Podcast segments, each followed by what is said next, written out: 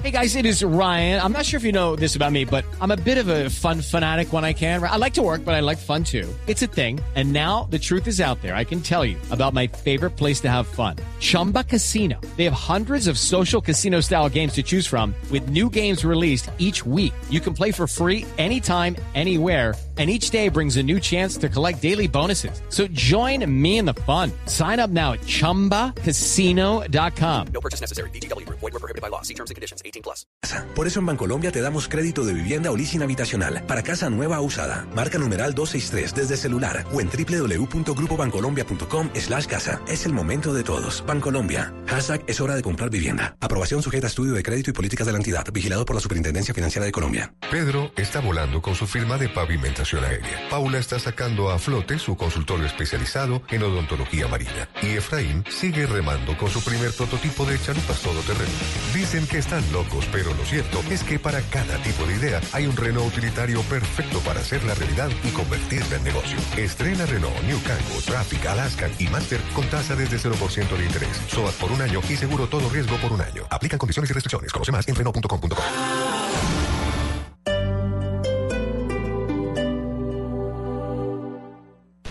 Lo que lo convirtió en soldado lo convertirá en leyenda. Sylvester Stallone está de vuelta para defender su legado. No te pierdas el capítulo final de una serie épica. Rambo, la última misión. En cine, septiembre 26. ¡Nos compraron! ¡Nos compraron! Estos carros ya descubrieron lo rápido que pueden ser comprados con Carro 123. Y en tres simples pasos. 1. Ingresa a www.carro123.com y recibe un precio inicial por tu carro. 2. Agenda una cita para revisarlo sin costo. 3. Obtén oferta de compra y el pago al instante. Así de rápido es un Carro 123. Tus mejores espacios en Casa Blue, con Parque La Colina, Centro Comercial. El espacio en el que habitamos es un fiel reflejo de nuestra personalidad. Desvela nuestros sentimientos, la manera en que entendemos la vida y no deja de ser una velada declaración de intenciones. Ya se trate de una foto, una silla o una alfombra, todo lo que te rodea tiene un porqué. Todos los objetos que hemos elegido, la intensidad de la luz, el color de las paredes, hasta los más mínimos detalles de la cocina, hablan de nuestra historia y de quiénes somos y revelan quién habita en ese lugar. ¿Quieres encontrar las últimas tendencias para tener un hogar increíble? Ven a Parque La Colina, Centro Comercial.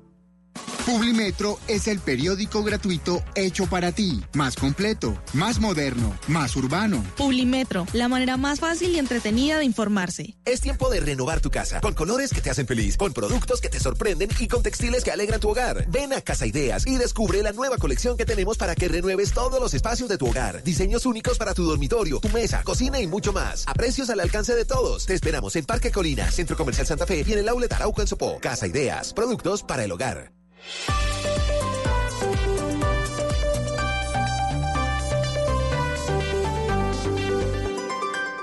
Desde este momento, Colombia está al aire. Mañanas Blue con Camila Zuluaga.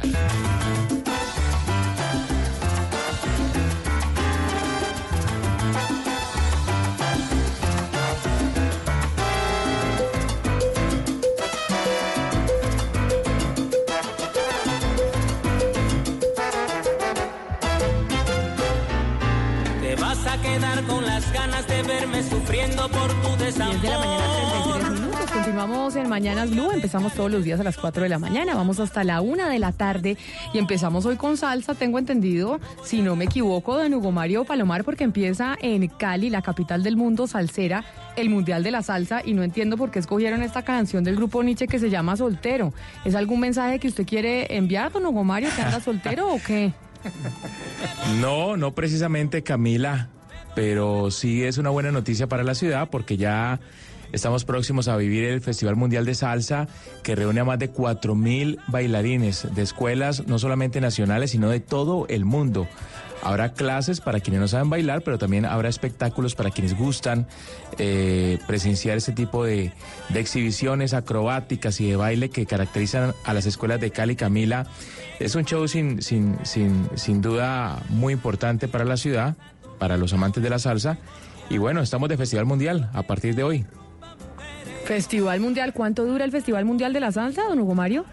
Son cinco días, se concentran en la unidad deportiva Alberto Galindo, que es donde está el Coliseo del Pueblo, la Plaza de Toros, otros escenarios. Ahí, ahí básicamente se concentran los espectáculos eh, y viene gente de todo el mundo, Camila. Llegan eh, turistas por esta época de Europa, bueno, de Estados Unidos, incluso desde Asia llegan muchos eh, turistas para presenciar el baile de la salsa y para aprender a bailar. Bueno, pues gran plan, gran plan y por eso empezamos con salsa, que creo que usted, don Gonzalo Lázari, pues eh, le hizo, eh, o sea, le correspondió a don Hugo Mario en medio de su, de su festejo en el Valle del Cauca. Felicitar a Cali por lo que significa ese evento tan prestigioso a nivel mundial. Pero yo estoy colocando a Nietzsche eh, por orden, porque sí, por orden de Hugo Mario en Cali, con su más reciente sencillo llamado Soltero. Hay que recordar, Camila, que el grupo Nietzsche publicó esta canción hace cuestión de cinco días, o sea, el viernes pasado. Es un más reciente sencillo y así suena para las personas que pensaban que el grupo Nietzsche estaba desaparecido, estaba muerto con música nueva.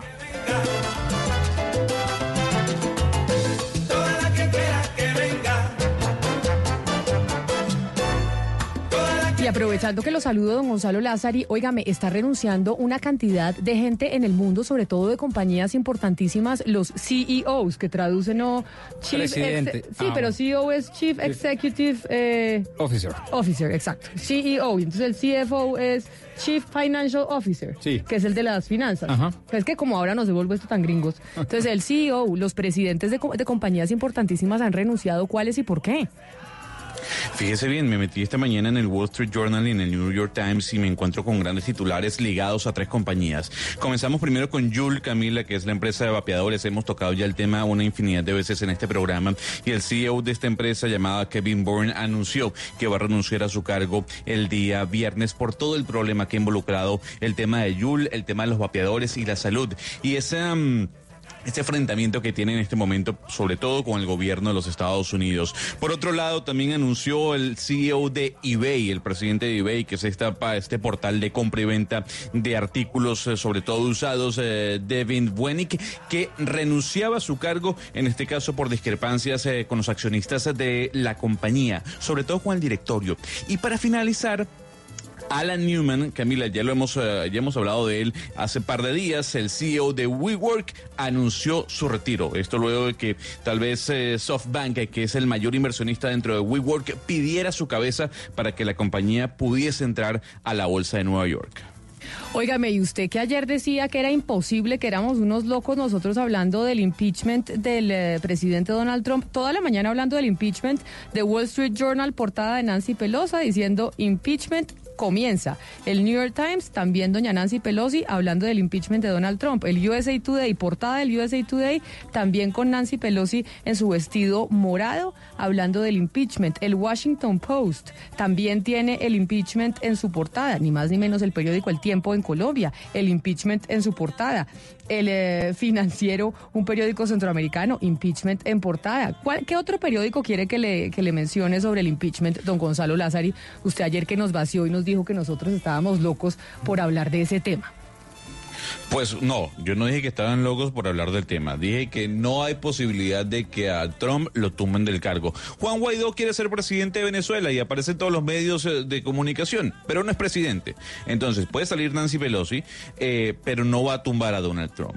Puede llegar al Senado, pero el Senado no va a aceptar ese impeachment. Ya el Departamento de Justicia de los Estados Unidos dijo que no va a abrir una investigación penal sobre el presidente Donald Trump. Aunque sí, se, se puede leer en las transcripciones que ya salieron públicas de esta llamada que hay alguna presión, pero el presidente Donald Trump lo que ha dicho es, yo no he ejercido ningún tipo de presión. Yo nada más le pedí casi que un favor al presidente de Ucrania para que me ayudara. Pero repito, no lo van a tumbar. Eso no va a pasar y ha puesto un almuerzo, doctor Pop. Yo solo le digo, dígame un país, un país, de un- dígame un país y miramos los periódicos de ese país y a ver si no está el impeachment eh, o la discusión sobre el impeachment del presidente de los Estados Unidos, Donald Trump. Porque ayer cuando estábamos hablando, mejor dicho, don Gonzalo Lázaro dijo que nosotros estábamos locos.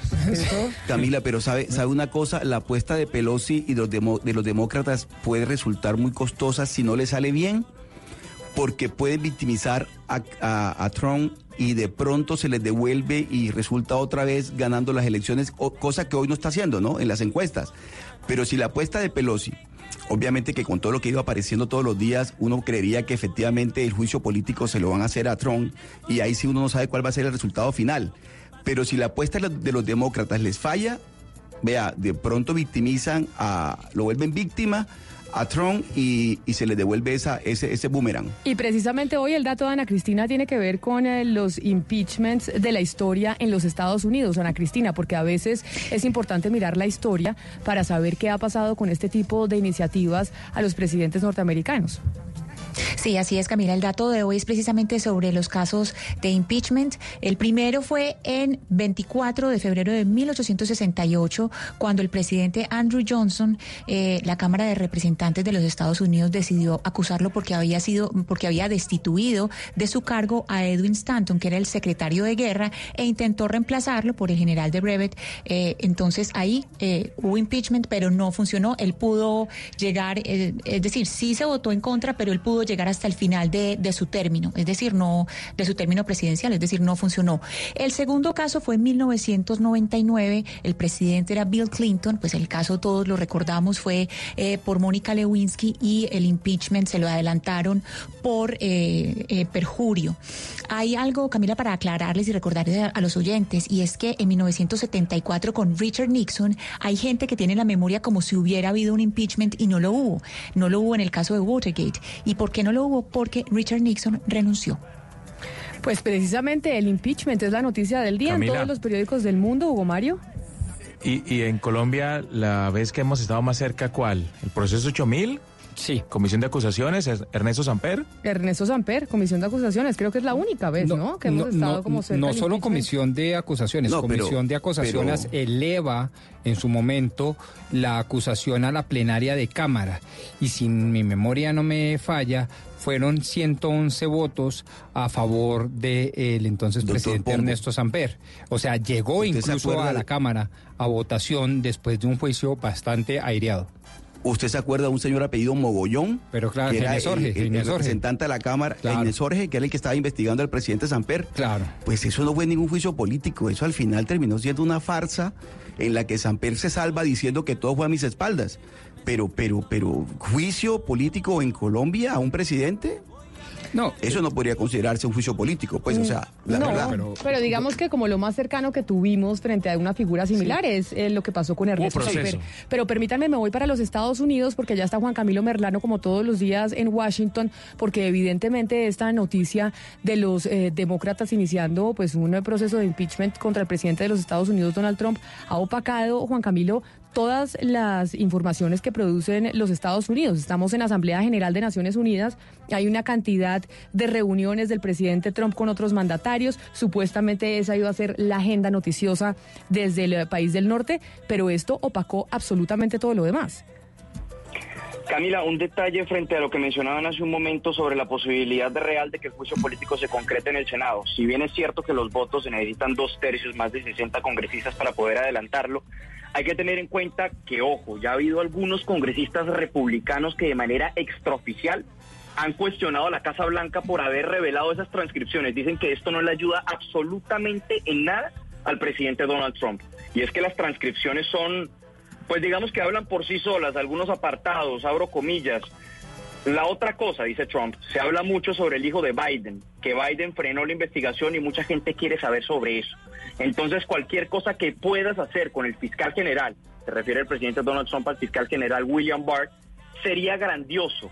Biden se jactó de haber frenado la acusación. Así que si puedes revisar eso, suena horrible para mí, cierro comillas. Son algunos de los apartes de esta transcripción que ya está siendo ampliamente cuestionada, no solamente por los demócratas que arrecian en su voluntad de adelantar el juicio político, sino también por sectores republicanos que están cuestionando lo que, lo que allá aparece. Y más allá de que no se concretara el juicio político, ustedes hacían como un recuento histórico de cuántas veces se habría presentado este escenario, Trump pasaría a la historia como el tercer presidente que se sienta ahí en esa sesión especial del Senado, que es una sesión que sería presidida por el presidente de la Corte Suprema de los Estados Unidos y que pues obviamente sería a nivel de opinión pública un golpe durísimo no solo para el presidente Donald Trump, sino para, para los republicanos, para el Partido Republicano. Pero además de eso, eh, Juan Camilo, de esto, de esto que usted está mencionando, de la transcripción de las llamadas, la gran pregunta que se hacen y que incluso lo mencionaba Oscar Montes y lo has dicho toda la mañana es, ¿este qué efecto va a tener sobre las elecciones del 2020? Que al final es lo importante, es qué va a pasar con las elecciones del otro año que van a determinar quién va a estar en el poder durante cuatro años más en los Estados Unidos. Y un poco sobre la gobernabilidad, y usted me corrige, Juan Camilo, también. Es que todavía queda un año y hay un año bastante complicado, no solo de miras, como lo decíamos ayer, y con miras de las elecciones, sino qué está Pero- pasando hoy. Pero Trump ha tenido todo su periodo complicado, o sea, ha tenido que enfrentar el Russiagate, él ha tenido que enfrentar absolutamente todo. y- Y, no ha hecho sino estar peleando. Sí, sin duda, pero no ha estado nunca al banquillo ni jurídica ni políticamente, literalmente al banquillo. Pero es que para eso portas. está el Congreso. Pero sí, pero es que una cosa es estar que- a puertas y en donde hay un debate político de unas divisiones y unas polarizaciones naturales entre republicanos y demócratas. Y otra cosa es cuando se le, se le sienta casi que como reo y en condición de investigado al actual presidente. Yo creo que son dos situaciones totalmente distintas. Lo, lo que, lo que sí es cierto y es que ya empezamos a ver es que va a ser un proceso largo y desgastante y toda la agenda pública se va a concentrar en esto durante los meses que precederán a, la- a las, a las elecciones de, de noviembre del año que viene. Incluso es muy curioso porque el presidente Donald Trump acaba de sostener una reunión con países del hemisferio occidental en el marco de la Asamblea General de Naciones Unidas. Ahí estaba Colombia, el presidente Duque dio algunas palabras, también lo hizo Sebastián Piñera de Chile, Lenin Moreno de Ecuador. Y Trump, luego de que ellos tomaran la palabra, tomó en la palabra y no se refirió prácticamente en nada con respecto a la, a la situación de Venezuela. Únicamente se refirió a este tema de política doméstica diciendo que nuevamente es una cacería de brujas adelantada por el Partido Demócrata y diciendo que ahí no hay absolutamente nada. Trump tuvo que despachar, por decirlo popularmente, a los periodistas del recinto porque apenas terminó de hablar empezaron a gritarles todo- todos al unísono pidiéndole explicaciones sobre esta llamada. Entonces esto es más o menos un reflejo de cómo va a estar volcada la agenda en Estados Unidos durante los meses que vienen. Juan Camilo, pero además en Washington también hay otras noticias que tienen que ver con Colombia. La Comisión Interamericana de Derechos Humanos tiene su base en Washington y hoy hubo una audiencia. Tengo entendido que el, eh, el consejero para Derechos Humanos, Francisco Barbosa, está en Washington precisamente visitando la Comisión Interamericana de Derechos Humanos. Esta semana hay varias audiencias en el marco de la Comisión Interamericana de Derechos Humanos. Mañana hay dos audiencias sobre Colombia, una sobre asesinatos de líderes sociales, defensores de derechos humanos y otra sobre implementación del acuerdo de paz. El Estado colombiano, la vocería la asume el alto consejero para, para, para los derechos humanos y relaciones internacionales, Francisco Barbosa, quien está preparando toda la artillería jurídica, por decirlo así, del gobierno frente a, la- al- a este pleito junto con organizaciones que van a elevar, elevar sus reclamos ante la CIDH. Entre los argumentos del gobierno está que actualmente se ha reducido en cerca de un 25% los asesinatos de líderes sociales y que desde el 7 de agosto se han presentado 87 asesinatos de líderes sociales. Presentan una, una, una, una reducción de la cifra frente a lo que fue el mismo periodo del año anterior. Dice el, al- el alto consejero Barbosa que los asesinatos están concentrados en 66 municipios de, de los 1.123 que hay en Colombia. Entonces dice que están focalizados más que todo en las zonas de frontera, en el Catatumbo, en, en Tumaco y en el Nariño. Y también resalta una cifra que va a denunciar mañana durante la audiencia de implementación del acuerdo de paz, y es que dice que el gobierno se ha dado cuenta en compañía de autoridades del ejército que ha habido reclutamiento de menores por parte de los grupos delictivos. 158 menores de edad se han rescatado, por decirlo así, en operaciones militares desde el primero de enero hasta el día de hoy, hasta la fecha. Y dice esto el consejero Barbosa que mañana va a presentar esta cifra y esta denuncia de que aquellos grupos irregulares, grupos armados organizados que delinquen desde Venezuela también están reclutando menores actualmente en Colombia para sus actividades delictivas. Pues Juan Camilo, hay que estar muy pendientes de qué pasa entonces en Washington con la Comisión Interamericana de Derechos Humanos y esas audiencias, porque a propósito de eso, hoy las plataformas de derechos humanos en el país están presentando un informe muy delicado sobre el primer gobierno del presidente Iván Duque en esa materia. Y parece que el informe no es eh, tan benéfico para el gobierno del presidente Duque. De eso vamos a hablar más adelante. Así que nos volvemos a conectar mañana con usted para que nos cuente cómo se adelanta el tema ante la comisión.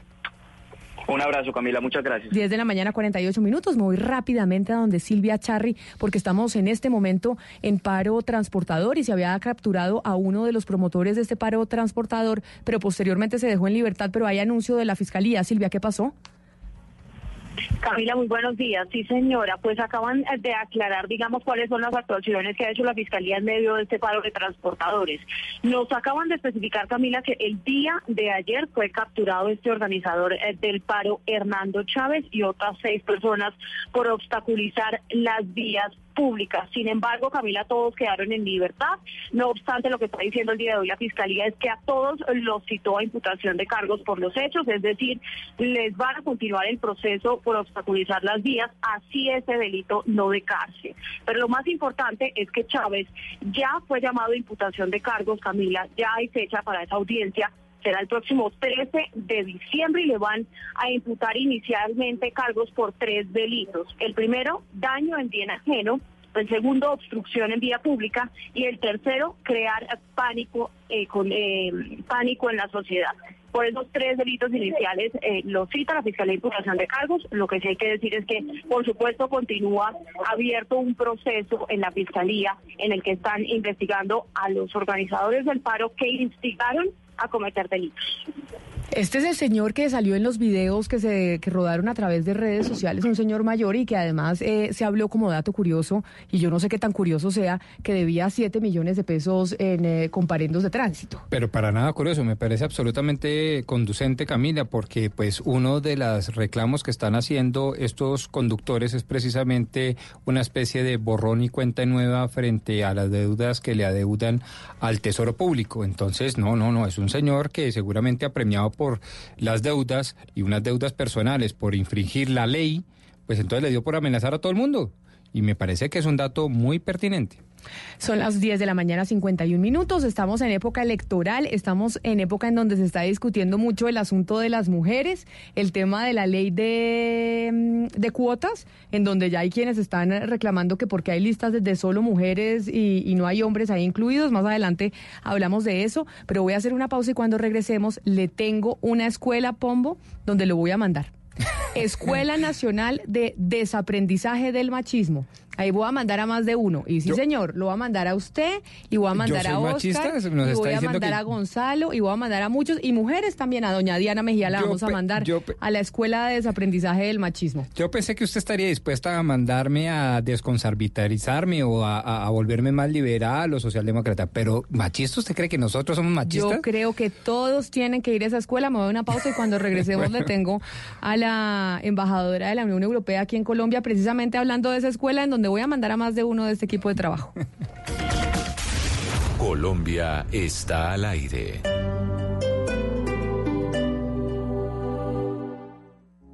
Si vives en Huertas Oriental, lo tendrás todo. Clubhouse con piscina, salón comunal, juegos infantiles y hasta una increíble zona de yoga. Conoce Huertas Oriental de Amarillo. Apartamentos desde 76 metros cuadrados a partir de 334 millones 100 mil pesos.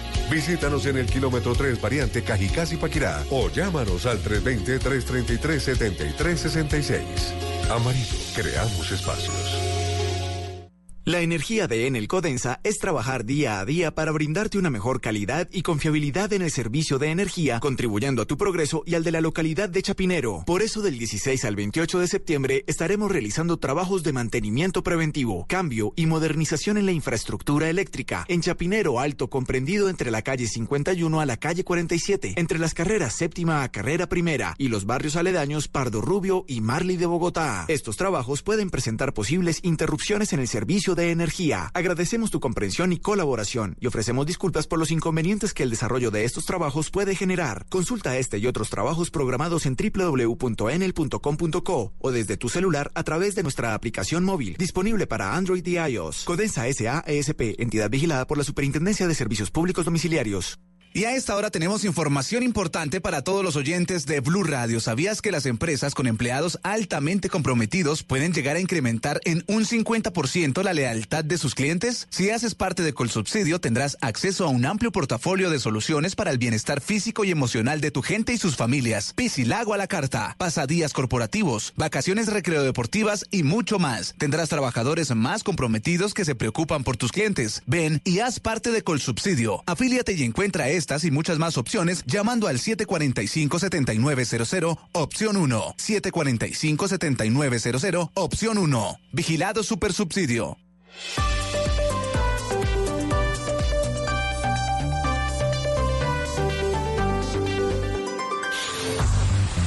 De la interpretación de los hechos en diferentes tonos.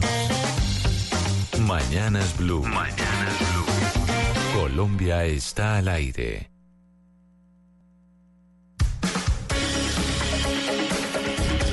Y seguimos al aire y ahora saludamos, como les había dicho, a la embajadora Patricia Lombard, embajadora de, de, la Unión Europea aquí en Colombia, para que nos explique de qué se trata esta Escuela Nacional de Desaprendizaje del Machismo, a ver cuántos de mis compañeros y compañeras de, de trabajo califican para ir a la, a la, escuela, porque esto no es solo para hombres, también para mujeres. Embajadora, bienvenida a Mañanas Blue, mil gracias por atendernos. Hola, muy buenos días, eh, doña Camila Zuluaga, y muchas gracias eh, por darnos esta oportunidad de compartir eh, con todo el equipo de Mañanas Blue y con los oyentes esta iniciativa que estamos lanzando mañana de la Escuela Nacional de Desaprendizaje de Machismo. ¿Y de qué se trata esa escuela? Es decir, mañana la lanzan, es algo nuevo aquí en Colombia, pero ¿en qué consiste, embajadora? Eh, bueno, esta es una, es una escuela eh, virtual, es una escuela de naturaleza virtual, con lo cual estaba escuchando el debate que tenía con sus eh, colegas de la mesa antes y efectivamente no hace falta ni desplazarse, es una, mesa, es una escuela que, que es muy fácil de acceso y es una escuela virtual que tiene el objetivo, como dice el título, desaprender del machismo, porque la realidad es que uno no se es sí o no machista. Eh, la realidad es que lo que tenemos, y desafortunadamente todos, eh, o muchos, son comportamientos y actitudes machistas. Entonces, esta escuela lo que hace es invitarnos a todos nosotros, eh, desde el humor también, a crear conciencia, a transformar la cultura, a desmontar estos conceptos y a cuestionarnos nosotros mismos sobre esos comportamientos y actitudes machistas que hemos venido adquiriendo a lo largo de todas nuestras vidas. Embajadora, pero alguien, ¿cuál sería el incentivo para que una persona se metiera a Internet y empezara a, realizar este curso en la, en la Escuela de Desaprendizaje del Machismo? Pues simplemente hay que tener una cierta conciencia de, de, que probablemente tengamos todos unos comportamientos uh, eh, machistas a pesar de que consideremos que no somos machistas. Eh, yo creo que el incentivo también es querer cambiar, querer contribuir a cambiar esta cultura y es también tener una voluntad de eh, trabajar y hacer unas sociedades más igualitarias, unas sociedades más inclusivas, pero empezando desde nosotros mismos, desde nuestros gestos en el día a día, en la cotidianidad. Señora embajadora, en ese orden de ideas entiendo entonces que es para aprender a saber si somos o no machistas. No necesariamente uno acude a su escuela virtual para eh, dejar de ser machista, porque uno puede decir, oiga, yo quiero saber si soy o no machista, pero sobre todo para aprender a saber si somos o no machistas. O sea, yo puedo invitar aquí a Camila Zuluaga, feminista, y decirle, oiga, vaya a su escuela a ver si somos o no machistas. Bueno, primero, la primera etapa es efectivamente aprender a saber si somos o no machistas. Por eso lo que estamos proponiendo es un testa. Eh, toda persona y todos los oyentes de Mañanas Blue eh, que nos están escuchando pueden entrar en las redes sociales, en los motores de búsqueda, eh, buscar por Escuela Nacional de Desaprendizaje, Desaprendizaje de Machismo y ahí van a tener la posibilidad de hacer un testa. Y este testa les va a decir si son poquito, si tienen comportamientos poquito machistas o muy machistas. A partir de ahí, cada uno tiene que tomar la decisión de sumarse a esta escuela donde va a aprender a eh, quitarse estos uh, comportamientos machistas y sobre todo aprender a autocuestionarse y reflexionar cómo podemos cambiar estas actitudes y contribuir a una cultura de igualdad. Sobre eso quería preguntarle, señora embajadora, ¿cómo aprendemos en sociedades como las nuestras a ser machistas para luego desaprender? ¿Cómo aprendemos a ser machistas? Bueno, yo creo que desafortunadamente aprendemos todos en, las sociedades de Colombia, pero también en las sociedades europeas. El machismo, desafortunadamente, eh, son unas actitudes, unos comportamientos, unos estereotipos eh, con los que crecemos en, estas sociedades y ha llegado el momento también con esta ola eh, y esta preocupación de crear sociedades más igualitarias y más inclusivas, ha llegado el momento de cuestionarnos, de reflexionar y de ponernos a romper esos estereotipos, como digo, con los que hemos crecido. Por ejemplo, vestir a un niño eh, de azul y a una niña de rosa, o los niños juegan al balón y las niñas juegan a las muñecas. Y estos son comportamientos, actitudes que hemos adquirido desde nuestra más tierna infancia y con los que tenemos, tenemos que ser conscientes que los tenemos y luchar contra ellos y romper estos estereotipos. Embajadora, soy machista si, por ejemplo, a mí me da pereza ver fútbol femenino o si me parece absurdo que haya ahora una señora monopolio en vez de un señor monopolio en un juego de mesa. Bueno, yo creo que eh, le propongo que haga el testa y a ver qué es lo que le dice el testa. Esto no somos nosotros los que decidimos, son cada uno y además entrar en esta reflexión. Y esta es justo el tipo de reflexiones que nosotros queremos provocar. Estas preguntas, ¿soy machista? Sí, y cada uno hacer su propia evaluación, su propio test y ver si eh, le interesa y le necesita ir a esta Escuela Nacional de Desaprendizaje de Machismo. Señora Lombard, su trabajo es eh, diplomático, trabaja, ha trabajado en varios países. ¿Usted ha hecho un trabajo comparativo eh, de Colombia con otros países en Latinoamérica y con otros países en general en términos de machismo? ¿Somos más machistas que otros países y en qué se manifiesta eso? Mm, bueno, eh, yo creo que esa, eh, los criterios de medir el machismo y comparar entre países y comparar entre continentes es, es muy, eh, es, es, muy complicado y es difícil encontrar términos de medición. lo que sí es una realidad es que tanto en Colombia como en la Unión Europea. En la Unión Europea somos 28 países. Luchar contra las brechas de desigualdades sigue siendo un objetivo al que tenemos que llegar. Eh, nosotros desde la Unión Europea, esta campaña, así desde el humor y desde la provocación que estamos lanzando con la Escuela Nacional de Desaprendizaje de Machismo, tiene, eh, se enmarca dentro de lo que es una política para la igualdad de género muy fuerte que tenemos dentro de la Unión Europea. En la Unión Europea tenemos grandes desafíos también en empoderamiento político, en empoderamiento económico, en violencia sexual contra las mujeres, eh, desafíos que compartimos con muchos países desafortunadamente alrededor, del mundo y también con Colombia.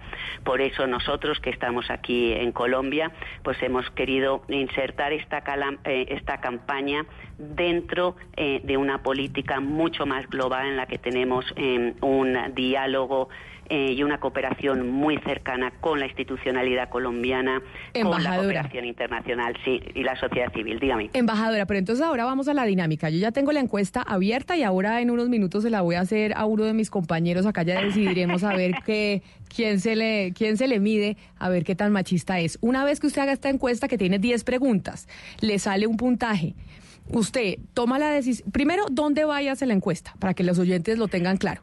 Sí, la encuesta la hace eh, a través de cualquier motor de búsqueda en Internet. Eh, si escribe Escuela Nacional de Desaprendizaje de Machismo, en DEMA, puede encontrar dónde hacer la encuesta. Perfecto. Eh, entonces usted entra a Google, pone en DEMA, Escuela eh, Nacional de Desaprendizaje de Machismo, encuesta y ahí inmediatamente le aparece la encuesta. Efectivamente, también se puede entrar a través del hashtag igualdad es hashtag igualdad es y ahí entonces usted eh, encuentra la encuesta. Después de que la responde, mira la puntuación y usted decide si hace o no el curso. ¿El curso cuánto dura? Usted entra a la página de, Endema, de la Escuela Nacional de Desaprendizaje, que por cierto la lanzan mañana, todavía la escuela no está activa, pero eh, ¿cuánto duran los cursos? Bueno, yo creo que esto es lo que va a, poder conocer todo el mundo a partir de mañana. Por el momento, en estos días previos al lanzamiento de la Escuela Nacional de Desaprendizaje de Machismo, lo que el objetivo nuestro es que la gente haga eh, eh, esta encuesta y empiece a plantearse y a reflexionar eh, desde esta posición cómo de cuántas actitudes machistas tenemos y qué voluntad de cambio hay. Y a partir de mañana invitarles a todos a que nos sigan a través través de las redes sociales para descubrir en qué consiste, cómo va a funcionar, cuánto va a durar, qué actividades tiene esta escuela nacional. Perfecto, embajadora. Mañana entonces vamos a estar pendiente de esa, de la escuela y yo ahora aquí le voy a hacer, voy a escoger eh, a ver a cuál de mis compañeros le hago, le hago el test, a ver cómo están eh, de puntaje y me parece una maravilla. Embajadora de la Unión Europea en Colombia, Patricia Lombard, mil gracias por habernos acompañado y mañana estamos atentos de cómo es la escuela, que yo creería, viendo las preguntas, que sí va a haber más de uno al que, al que vamos a mandar a la escuela. Pues con mucho gusto y además creo que vamos a y- y también establecer becas para aquellos que eh, lo necesiten de una manera más intensa. Qué maravilla, me parece. Estamos en comunicación con usted directamente, embajadora, mil gracias. Muchísimas gracias a ustedes y a todos los oyentes. Son las 11 de la mañana, cuatro minutos. Pongámosle un poco de música a esto, Gonzalo, porque aquí voy a, ya estoy aquí recibiendo sugerencias de a quién hacerle la encuesta. Pero ¿qué ponemos de música para, para ambientar la encuesta que vamos a hacerle a uno de nuestros compañeros? Hoy es miércoles de música colombiana, Camila, y creo que no hay mejor homenaje que al, sonido colombiano que colocar a alguno de los artistas que están nominados al premio Grammy Latino. Eh, el que algunos dicen es el Grammy Chimbo. Pero Grammy al final es Grammy. Y Fonseca fue el colombiano con más nominaciones. Y aquí está como enamor- enamoraban antes.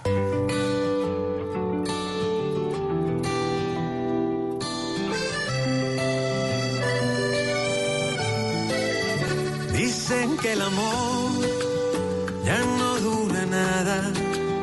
Antes se luchaba para conquistar y que no acabara. Te prometo amor que aunque pase el tiempo, seguiré buscando que siga vivo este sentimiento. Nada será fácil, pero te empeño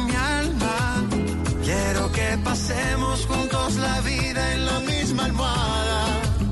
Quiero despertarte mientras te canto una serenata. Y aunque estés muy frío,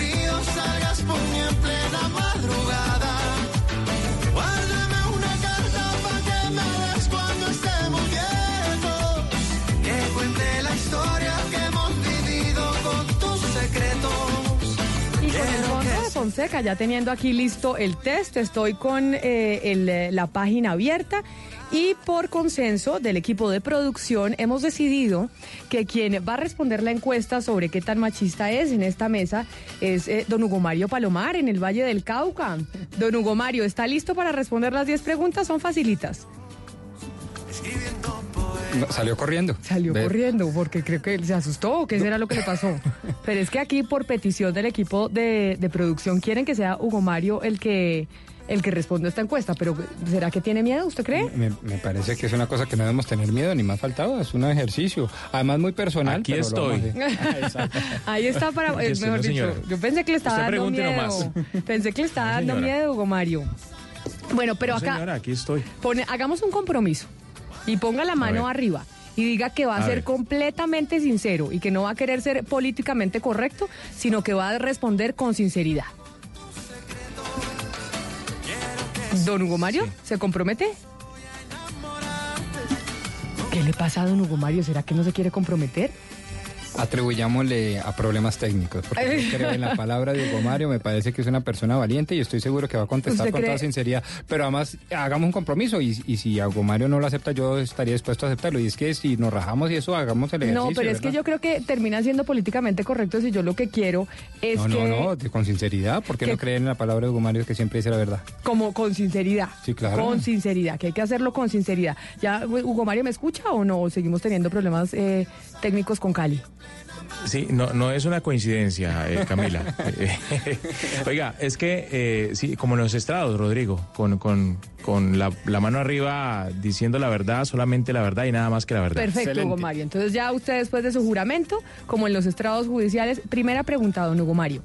Si alguno de tus amigos hombres te cuenta que le toca quedarse una noche cuidando a sus hijos o hermanitos menores, tú le has dicho en tono burlón, uy, lo dejaron de niñera. Muchas veces, Camila. Sí, señora. Sí, perfecto.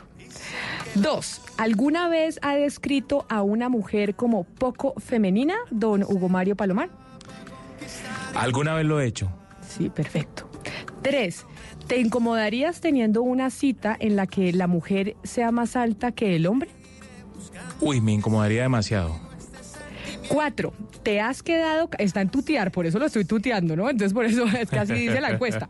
Te has quedado callado o callada ante un comentario o un chat machista de un amigo o amiga, aunque no estés de acuerdo con el comentario. Peor que eso, hay veces uno se ríe de esos chistes machistas, Camila. La número 5, don Hugo Mario, vamos ya en la mitad. Si, conoce a una, si conoces a una pareja gay, ¿has pensado o le has preguntado alguna vez quién es el macho, entre comillas, de la relación? Casi siempre me hago esa pregunta. 6. ¿Alguna vez has descrito el atuendo de una mujer como provocador, que se vistió de manera provocadora? Y hay veces no puedo evitar mirar también. O sea, lo ha descrito y mira, perfecto. Siete, si la mamá de un amigo o amiga es ama de casa, ¿tú consideras que ella no trabaja? No, no, no, todo lo contrario, me parece lo más loable. Perfecto. Ocho, tú invitas a tus amigos y armas plan para ver un partido de la selección femenina de fútbol colombiano. O sea, ayer armó plan para ver la final de, de la América América, contra el Medellín. No, no, jamás lo he hecho, Camila, no sé cuánto tiempo pase, pero no, no lo he hecho hasta hoy. Bueno, perfecto. Después de una rumba en tu casa, ¿quién recoge el desorden? ¿Usted, su novia, o su esposa o ambos? Yo trato de hacerlo personalmente, O soy sea, muy ordenado. Usted es muy ordenado, entonces usted, porque, perfecto. Y la última, don Hugo Mario, para saber cuánto, cómo, si se rajó o no se por rajó. Dios. ¿Te parece ridículo o exagerado cuando te hablan de jueza, presidenta, árbitra o alguna otra palabra que tradicionalmente se usa en masculino? Me parece ridículo. ¿Le parece ridículo? Perfecto, don Hugo Mario. Acá nos vamos a ver qué sale su calificación. Usted tiene una puntuación de 90.5%. Don Hugo Mario, debo decirle que usted es bastante Camila, machista. no, no, no. Camila, se ganó una beca. O sea, él se gana una beca en la Escuela Nacional de Desaprendizaje. O sea, él es el, el fundador. Mire, acá Pues bueno, dice. es, es la primera vez que me gano una beca en mi vida, entonces. Mire, le, le digo el mensaje que le sale. Este porcentaje indica qué tan machista fueron tus respuestas. Eres candidato ideal para ganar una beca completa de Endema, Escuela Nacional de Desaprendizaje de Machismo. Es importante que nos contactes a la mayor brevedad para comenzar a desaprender con nosotros. Si ve a don Hugo Mario, usted se ganó beca y todo para ir a ganar. Para ir a desaprender. Camila. Listo para la escuela. Liz, pues, 90.5. ¿Cuántas contestó usted afirmativas, Pombo, ahí en la cabeza? Pues yo estaba haciendo en la cabeza, yo, yo debo estar de, también de candidato no con beca, pero yo estar en, un- en un, estaba haciendo como en un 70, un 60, o sea, ¿Usted cree? sí. yo creo, sí. Don Gonzalo Lázaro, ¿y usted cree que está de candidato o no de candidato para la beca o para irse a la No, pues escuela? yo, yo también beca como Mario, 120% de machismo. Y don- Además, las preguntas me parecen bien tontas, de verdad, porque todo el mundo va a salir machista. Porque No. estoy seguro que usted, Camila, Zul- a ver, Camila Zuluaga, usted nunca ha pensado quién es el macho de la relación en una relación, valga la redundancia, gay. Claro que sí, por eso digo, las mujeres también estamos eh, sujetas a irnos a esta escuela. Es que los machistas no son solo los hombres, las mujeres también. Pero, pero fíjese. por le puedo hacer que en las mi caso, preguntas a La gran mayoría de las respuestas fueron no. En mi caso, o sea, yo no tengo ningún problema. De verdad, es decir, ¿por qué no tiene que decir que responde no y responde no, pues, de manera muy honesta, ¿no? sin ningún tipo No, de, pero no? Oscar, no, no nos vamos a acomodar ahora. No, no, no, no, no, no, no. No, no, no, pero- hay pero, preguntas, a ver, hay que preguntas no piense igual obvias que usted, Hugo que Mario. parte de la- No, Oscar, yo, yo no creo, Oscar. No, Conociéndolo verdad, usted, verdad, pues, o sea. no, hay, hay cosas, hay que es comportamientos que que son parte de la comportamientos en ese que... test. Sí. Hay comportamientos que son completamente, eh, eh, que ya son aprendidos y que uno dice, no soy capaz de salirme de ahí. Por ejemplo, hay una pregunta que sí. me llama, sí, que me llama mucho la atención. ¿Te incomodarías teniendo una cita en la que la mujer sea más alta que el hombre? No, yo no. nunca he salido con alguien más bajito que yo. O sea, y es, al- es una bobada, o sea, es, es una bobada, pero instantáneamente yo diría, no, nunca. Yo, yo No, nunca saldría Ana con Cristina, alguien más no nos decepcione de porque acuerdo, creemos que la única que Es- pasaría el test es usted. No, Sí, no lo pasé. Es No, es que ya lo no, hice y no, no lo pasé. que Ah, Ya- ¿no lo pasó y No tampoco? lo pasé. Por, no, no lo pasé. Por eso estoy diciendo, hay cosas que uno las tiene. Es que eso es lo horrible del machismo, que son cosas que son culturales y están tan adentro de uno que así uno trate y estudie y haga un esfuerzo consciente Pero, por, ejemplo, no ser mire, machista. eh, después de una rumba, Ana Cristina, ¿quién recoge la- o- eh, su esposa? Usted, uno cuando está solo, que es mi caso, pues yo recojo todo. O sea, ¿qué pasa cuando hay en mi rumba? Pues casa yo recoge recojo mi todo. esposo. En mi casa recoge mi esposo, por ejemplo. Nosotros sí los dos. Bueno, sí. Sí, pero bueno, hay, hay algunas que de pronto uno las tiene muy metidas en la cabeza. Muchas veces uno ha dicho, oiga, tengo una amiga que de pronto no es tan femenina y eso es machismo. Por ejemplo. Sí. Entonces, eh, a mí, por ejemplo, en esa de, la, de si alguna vez he pensado que una mujer es poco femenina, sí, sí he Yo- yo- pensado. sí, y ahí, me, ahí en esa Pero, me pero. ¿por qué pensar uno que es femenina si no lo es? ¿Cómo así? ¿Cómo así? No, pues, por eso, si, es que, eh, si, si, la, si a uno no le parece femenina, ¿por qué tiene que pensar lo contrario? Es que eh, no, no entiendo. Eh, eh, Hugo Mario, precisamente porque es que la, porque es que la feminidad, la feminidad es una construcción mental. Usted le pregunta a un niño de cuatro años y el niño de cuatro años no va a calificar a las personas por femeninas o masculinas porque él no tiene esa construcción todavía en la cabeza. La feminidad, la, lo que llaman la suavidad eh, o de muchas formas distintas, la delicadeza y bla, bla, bla, esas son construcciones mentales. Eso no es algo real, es- es una construcción en que a usted le enseñan a pensar así. Todo este tipo de cosas que estamos discutiendo, discútalas con un niño de 4 o 5 años que todavía no tenga interiorizado ese comportamiento y verá, esas son construcciones mentales. Ahí están. En ese caso, en ese caso soy machista por no ir a, a ver un partido de fútbol femenino con mis amigos, organizar una salida a ver un partido de fútbol femenino. ¿Soy machista por eso? Pues eso, más lo otro, más lo otro. Por o sea, eso es que es son una, mínimos es 10 una sumatoria, ¿no? por Es eso, por eso, por eso hace el test. cultura, claro. Por eso hace el test y me parece divertido. Hagamos todos Sí, el test a ver qué tan machistas somos. Creo que en el fondo, después de una cultura como la colombiana, en la que hemos nacido, nos hemos educado, hombres o mujeres, por más intención avanzada que tengamos de reconocer que hay- debe haber una equidad de género, etcétera, etcétera, igual tenemos pues una un peso gigante Claro. de nuestra educación que tiene un tema machista detrás. Ahora, puede- o sea, puede- eso puede- sí, eso es ninguno se escapa de Sí, eso. sin duda. Y es- en eso estoy de acuerdo. Pero también puede haber un contratest cultural. Por- no, de verdad, por ejemplo. Claro. eh, ¿Usted estaría dispuesto a utilizar falda o solo considera que es para las mujeres? Ah, ah. Entonces uno dice, no, pues tal vez no. Ay, entonces eso pues es una vaina machista. Rodrigo. No, ¿Sí me entiende? O sea, Rodrigo. digamos, yo, yo estoy tratando de... esto- eh, acabo de llegar al ejercicio, entonces estoy tratando de simplemente sugerir dos o tres preguntas Mi de esposo usa falda, porque no, es porque es escocés. claro, por eso. Pero como decía, eh, se, le- ¿se acuerda usted que se le eh, em- imputa al expresidente Julio César Surpay que, que opina de las minifaldas y dijo que no le gustaban porque se le veían los genitales? Pues, pues, eso, eso- eso es cultural. O sea, eh, mejor dicho. Bueno, pues Por eso, ahí- pero también hay una preparación mental y una construcción detrás de eso. Por ejemplo, aquí en Medellín, cuando mi esposo se ponía falda, acá que teníamos un bar, la gente lo veía con naturalidad y todos los meseros del bar eran de falda y la gente lo veía con naturalidad precisamente por esa misma construcción. Perdón, porque hay una preparación mental precisamente para ver un hombre de falda. Iban a un bar escocés, Pero- esperaban ver hombres de falda. Claro, oiga, pero Camila, en algunos temas se está estrechando la, la brecha. Por ejemplo, en el tema de fútbol femenino que hace parte de esta encuesta que usted acaba de hacerme. Eh, le cuento, anoche en el Pascual Guerrero, 26 mil personas, muchos hombres, viendo allí el partido de el, el equipo del América y el equipo de Medellín. ¿Cuántos, eh, digamos otra vez, cuánta gente asistió al partido? 26 mil. 26.000 mil personas asistieron al partido. Bueno, no sé si todas pagando, pero, ¿Cuánto- Las pero compraron mucha a última gente. hora. Esto estuvo bien. Sí. Sí, seguramente. 26 mil personas y hoy portada, por ejemplo, del periódico El Tiempo, la final del fútbol femenino. Usted, de- antes de este año que hemos venido hablando del fútbol femenino, eso no había pasado nunca en la historia de nuestro país de la prensa escrita.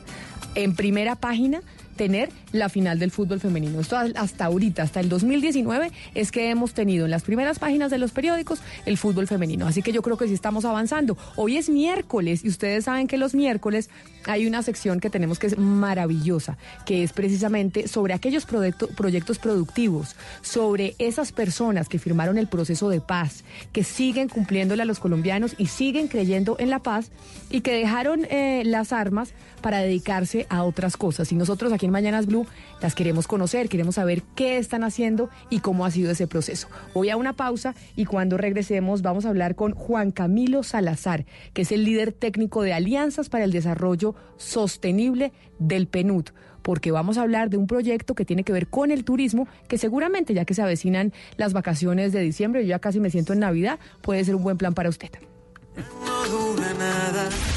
Colombia está al aire. Este 25 y 26 de septiembre de 2019, obtenga 35% de descuento en artículos de última colección en tiendas físicas y online de Estudio F, pagando con sus tarjetas Da Vivienda. Consulte términos y condiciones en www.davivienda.com. Da Vivienda. Vigilado Superintendencia Financiera de Colombia. No te confundas, los verdaderos miércoles de medicamentos son de Cruz Verde. Hoy recibe 20% de descuento en medicamentos sin monto mínimo de compra. Expertos en ahorro, droguerías Cruz Verde. Para domicilios y condiciones consulta cruzverde.com.co. Es medicamento, no excede de consumo. Si síntomas persisten, consulte al médico. Ellas son madres, hijas, esposas, hermanas. Son mujeres que trabajan como agentes infiltradas. Lo más difícil de su misión es llevar una doble vida. Sus historias son reales, sus dramas también. La ley secreta. Gran estreno próximo martes 10 de la noche. Tú nos ves, Caracol TV. Protagonistas de una historia. La realidad detrás de aquellos que sí están cumpliendo con los acuerdos de La Habana. Un encuentro con la reintegración a la sociedad. En Mañanas Blue, cuando Colombia está al aire, creemos que la paz se construye.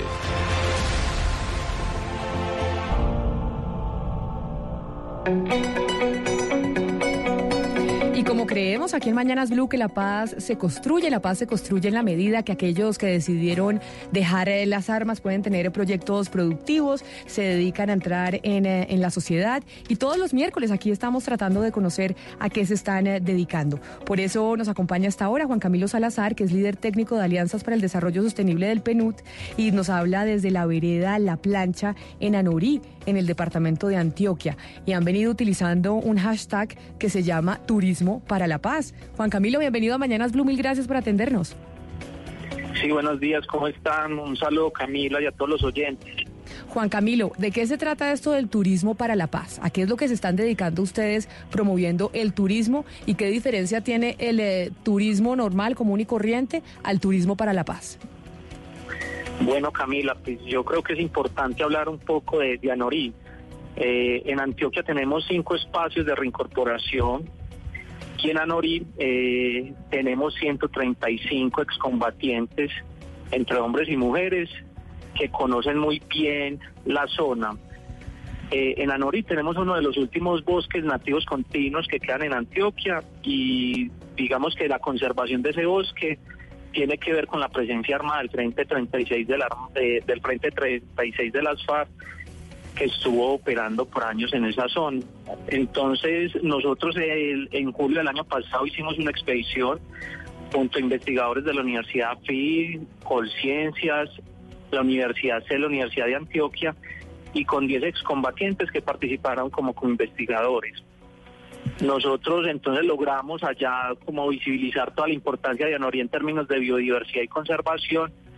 Se lograron hallar más de 14 especies nuevas para la ciencia y los medios de comunicación han logrado hacer- dar mucha visibilidad pues de, de Anorí en términos de biodiversidad. Pero entonces este Eh, proyecto ustedes lo empezaron, Juan Camilo, discúlpeme, lo interrumpo, ¿hace cuánto? Sí. ¿Hace cuánto empezó usted eh, Eh, el proyecto y cuántos están invol- involucrados en este proyecto del turismo por la paz? Eh, nosotros comenzamos eh, a principios del 2018, seis meses de diálogos con excombatientes, construyendo y generando confianza. Ellos tenían muchos temores de, de llevarnos pues a ese bosque que era como un corredor del conflicto armado para ellos y, y empezamos a vincular a universidades a través de Colciencias y logramos entonces hacer esa expedición durante 15 días en ese, en ese bosque nativo. Luego los, los investigadores de FARC vinieron a las universidades, estuvieron en laboratorios, tuvieron toda la experiencia de hacer los registros de ADN de las especies colectadas y ya empezamos entonces a decir, bueno, eh, aquí hay unas posibilidades y unas potencialidades para el turismo. Eh, Anorí también está eh, pavimentando su vía de acceso, es un municipio que queda cinco horas de Medellín y tiene a veces tiene una endémica muy importante que se llama el arrierito antioqueño. Entonces, digamos que por ese valor de endemismo, de biodiversidad, los excombatientes ven una oportunidad de recibir turistas, hablarles de la biodiversidad, hablarles de, de lo que ha sido la historia del conflicto armado y también de su proceso de reincorporación, que es una de Señor las cosas Salazar, precisamente- digamos, sí. Sí, precisamente sobre eso le quería preguntar sobre esa coordinación entre los expertos de academia y entre los que siempre fueron expertos en estar en el campo, en el trabajo de campo, porque ahora vienen a descubrir que, por ejemplo, ese arrierito pues era una, una nueva especie. ¿Cómo hacen para coordinar eso de descubrir nuevas especies que para ellos eran, digamos, normales o que ya las habían visto o tal vez no los habían visto? ¿Cómo hacen para coordinar ese trabajo entre la academia y el trabajo de campo? Muy bien. Hay una metodología que se llama ciencia participativa y lo que busca es una relación muy horizontal entre los científicos y las personas que habitan el territorio, en este caso los excombatientes. Entonces se valora el conocimiento que excombatientes tienen de la zona, de los bosques, de los corredores a través de los cuales podemos movernos y la ciencia, los científicos ayudan y capacitan en hacer colectas de flora, fauna, aves, entonces se hizo una colecta y solo se sabe que son nuevas especies cuando se hace un cotejo en laboratorio para verificar que el ADN realmente no tiene un código que se compare a otra especie que esté documentada. Señor, señor Salazar, usted habla de que son 135 excombatientes los que están vinculados a este proyecto. ¿Cuál es el trabajo de ellos? ¿Cómo, ¿De qué forma están vinculados todos estos excombatientes a este proyecto? Bueno, hay que decir que en la plancha se tienen diferentes proyectos productivos. Uno es el de turismo, donde algunas personas eh, tienen un rol de anfitrión.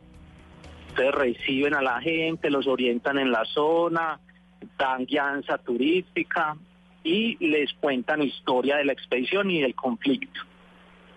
Y hay otros que tienen proyectos de confección en la montaña, hacen morrales, hacen sudaderas, hacen camisetas porque ellos antes hacían toda esa elaboración de ropas para el monte porque no podían acceder muy fácilmente a proveedores, les digamos. Entonces ellos mismos cosían su ropa y ahí hay entonces otra unidad que se llama, una unidad productiva que se llama Confecciones de la Montaña. También tenemos un vivero. Y en ese vivero lo que queremos es producir especies, eh, especies nativas amenazadas y que se puedan comercializar por su valor eh, de singularidad. Entonces, ese vivero también se llama vivero de la montaña y ahí hay personas vinculadas dentro del proceso de reincorporación. Usted dice que los excombatientes le cuentan a los turistas la historia del conflicto. ¿Qué, qué parte de la historia, qué enfoque exactamente es el que, el que relatan? Ellos tienen un salón de la memoria y hacen un recorrido desde Marquetalia, que es el origen de las FARC, cuentan un poco cómo fue su presencia territorial en la zona, en todo el país, cómo estaba la estructura armada por todo Colombia y ya luego empiezan a hablar de, los acuerdos de paz y su proceso de reincorporación. Entonces hacen un, un recorrido desde el origen hasta la dejación de armas. Si la gente que nos está escuchando, Juan Camilo, quiere, por ejemplo, asistir a uno de estos eh, tours que usted nos está explicando, que son organizados por los excombatientes, ¿cómo tiene que hacer? Porque la gente muchas veces dice, oiga, yo quisiera poder eh, participar en este tipo de negocios, pero no participar como accionista ni mucho menos, sino como cliente. Eh, la semana pasada tuvimos precisamente a quien estaba en Holanda promocionando los artículos de la montaña, que son las maletas y la ropa, etcétera, etcétera. Pero en el caso del turismo, ¿en dónde lo podemos encontrar? Eh, yo te cuento que también a través de redes sociales, a través de redes sociales, Turismo para la Paz, ahí encuentran algunos datos de información y contacto. Ellos tienen un brochure, también pues digamos que, que a través del PNU les ayudamos a compartir ese, ese brochure, la información y algún contacto pues como para coordinar. Hemos coordinado con universidades, los estudiantes van hasta allá, el propósito de los estudiantes muchas veces es construirse una propia opinión frente al fin del conflicto armado y, digamos que eso cambia mucho su percepción y opinión frente a todo lo que ha sido el fin del conflicto armado con las FARC y hemos llevado líderes también de otros municipios, concejales y todo para acercarlos a esa realidad. Digamos que mucha gente está alejada de lo que realmente ha significado el fin conflicto armado con las FARC y estas oportunidades de ir con un pretexto de turismo también ayuda a construir ciudadanía y, a- y apoyar más todo este, todo este proceso que es un reto en los territorios. Pues Juan Camilo eh, Salazar, líder técnico precisamente de estas alianzas para el desarrollo sostenible del PNUD, que lo que hace es eh, congregar estos excombatientes para que se dediquen a estos proyectos productivos. Mil gracias por habernos atendido hoy en nuestra sección, en donde sí le creemos a aquellos que están comprometidos todavía con el proceso de paz. Gracias por haber estado con nosotros. Gracias Camila, muchas gracias, feliz día. Protagonistas de una historia.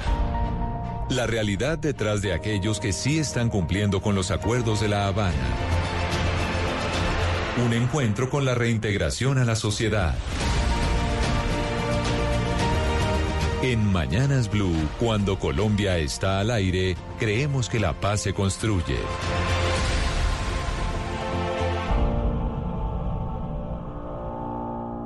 Viva la feria Vime en la vivienda. Acérquese a nuestras oficinas y aproveche las ofertas que tenemos enfocadas en el crecimiento y administración de su empresa. Créditos, ahorro, inversión, manejo de nómina y seguros. Oferta válida hasta el 15 de octubre de 2019. Para más información, consulte www.davivienda.com, sección empresas. Da Vivienda. Vigilado Superintendencia Financiera de Colombia.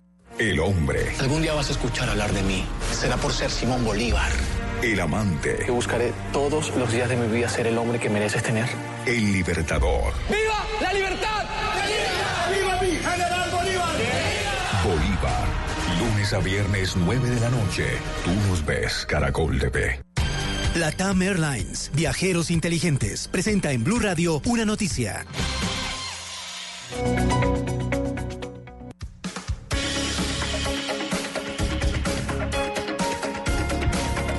11 de la mañana, 29 minutos. Y la noticia que tenemos a esta hora, Ana Cristina, usted le hizo el seguimiento a la audiencia que hubo ayer del Consejo Nacional Electoral sobre ahora lo que yo digo, los, pues que una cosa que parece absurda y es que hay quienes están quejando por aquellas listas que incluyen solo a mujeres. Hay todo un debate alrededor de esas listas en donde, ya- de- mirando las elecciones de octubre, hay solo mujeres en la lista y no hay ningún hombre. Sí, eh, lo que lo que pasa es que esto es eh, fruto de una acción de rutina. Es es más eh, en el Consejo Nacional Electoral es una acción de rutina puesto que hay 10 listas donde la mayoría son eh, mujeres y el Consejo Nacional Electoral pues lo que debe hacer Camila es mirar si esas listas están o no cumpliendo con la norma y en ese sentido pues o con la ley de cuotas. Cuando me refiero a la norma es la ley de cuotas. Eh, en ese sentido hay eh, un, un video que hizo eh, Dora Saldarriaga, que ella es de, del movimiento Estamos Listas de Medellín, donde explica eh, precisamente este movimiento radicó un concepto para el Consejo Nacional Electoral en el que ellas piden que ese ente haga una, interpre- una interpretación co- con base en los derechos humanos de las mujeres y en la constitucionalidad. Ellas hablan de lo que se llama la acción Claro, yo, afirmativa. yo sé que digamos que es un procedimiento del Consejo Nacional Electoral, ni más faltaba, pero lo que parece increíble es que el debate se esté dando, porque hay quienes dicen, oigan, ¿cómo así que los que tenemos una Sí, sí, lista de solo mujeres cuando supuestamente el espíritu de la norma de tener como mínimo un 30% de mujeres dentro de una No, lista no solo mujeres. No, sí, es que era, era tener, tener como mínimo un 30% de mujeres y esa, esa fue la intención de esa ley para tenerlo como piso, no como techo. ¿Y por qué? Porque la idea es que las mujeres que han sido históricamente excluidas de la actividad política tuvieran por lo menos una ventana que obligara a que el 30% de ellas estuvieran ahí. Por eso es que esa discusión para muchas de que como así que eh, esa ley también eh, aplica para que si hay una lista de, cien- de solo mujeres en su 100%, el 30% tiene que ser hombres. Es que yo tenía entendido que la exposición de motivos y los discursos que acompañaran este tipo de iniciativas legislativas y que van, digamos, detrás de las acciones afirmativas, como lo dice Ana Cristina, eh, tenían como propósito fundamentalísimo, hay otros, no lo quiero desconocer, el hecho de tener en la política distintas visiones y que esa cultura machista, patriarcal, jerarquizada, eh, pues obviamente fuera cediendo a una cultura mucho más incluyente en donde las decisiones no solo se tomaran con la razón, sino también con una visión más eh, sensible, muchas veces, muchísimas veces más sensata, y para eso los hombres seguramente no éramos los mejores exponentes. Entonces la comunidad LGTBI, las mujeres deberían tener esa cabida. Es decir, y en últimas, eso es lo que yo quiero entender, las acciones afirmativas van acompañadas de una filosofía mucho más profunda, y es el hecho de contar con una cosmovisión mucho más completa, holística e integral. No solo se trata de que lleguen mujeres, así sean más machistas que cualquiera de las de la mesa. No, se trata de llevar pensamiento, sentimiento y cosmovisión femenina y cosmovisión del LGTBI y en ese sentido creo que el reclamo pues me parece sensato.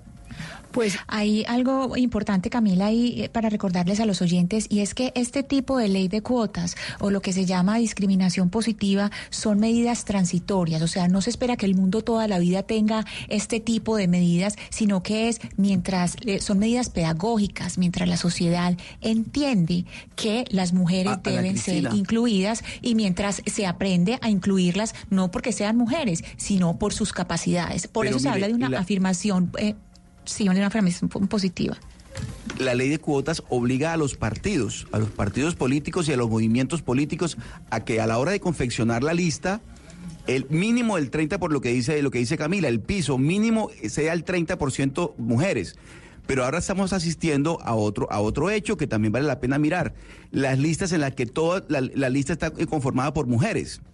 Entonces ahí la pregunta es, entonces ¿en qué queda la ley de, cuotas? En este caso, la verdad es que yo particularmente nunca he sido partidario de la ley de cuotas, para nada. Es decir, una lista se tiene que conformar con lo mejor que hay y si lo mejor que hay es el 90% de mujeres y el 10% de hombres, pues el 90% de mujeres, ¿por qué el 30% y no el 40 y no el 50 y no el 60? Ya lo hemos discutido en varias oportunidades, pero bueno, digamos, eso es lo que hay, así quedó la ley de cuotas y compromete y obliga a los partidos y a los movimientos políticos que son quienes tienen que conformar la lista de acuerdo a, a lo que dice la ley. Pues en medio de todo ese debate de la ley de cuotas, como tenemos elecciones en octubre, a las 12 del día vamos a estar con cuatro candidatas a la alcaldía de un municipio. Resulta que en Colombia hay solo tres municipios en donde los candidatos, donde solo hay candidatas mujeres a la alcaldía de ese municipio únicamente mujeres. Es decir, eso que habíamos visto históricamente en otros municipios en Colombia, en donde son solo los hombres los que terminan compitiendo.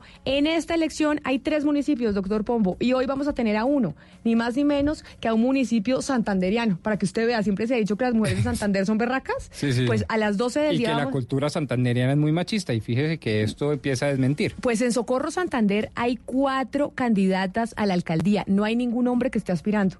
Y por eso me pareció interesante, a propósito de ese debate que se está generando por cuenta de la ley de cuotas, es que, eh, Hugo Mario, las invitamos a las, a las 12 del día van a estar con nosotros solo mujeres compitiendo. Normalmente se tienen...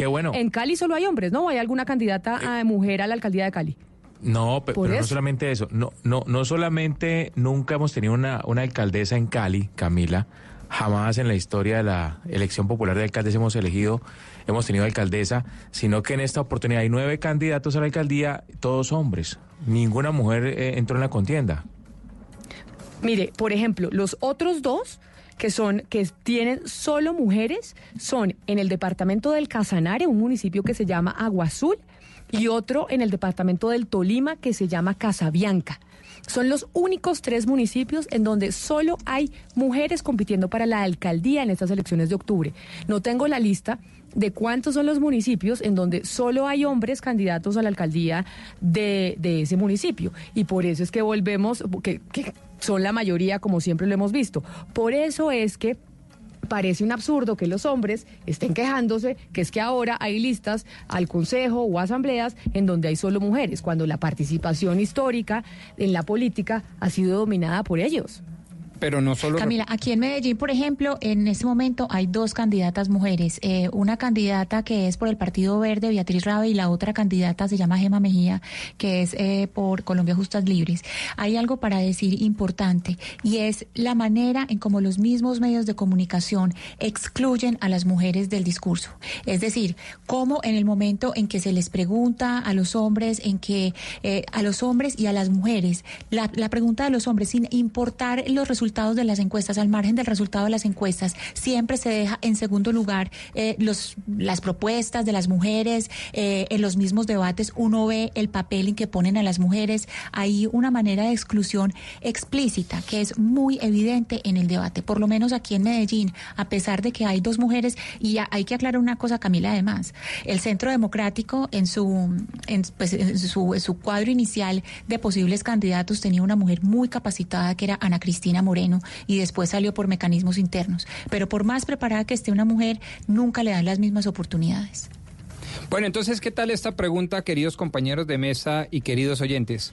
¿A usted le parece un avance cultural, histórico, jurídico, político, que en los municipios solamente se lancen mujeres a la alcaldía?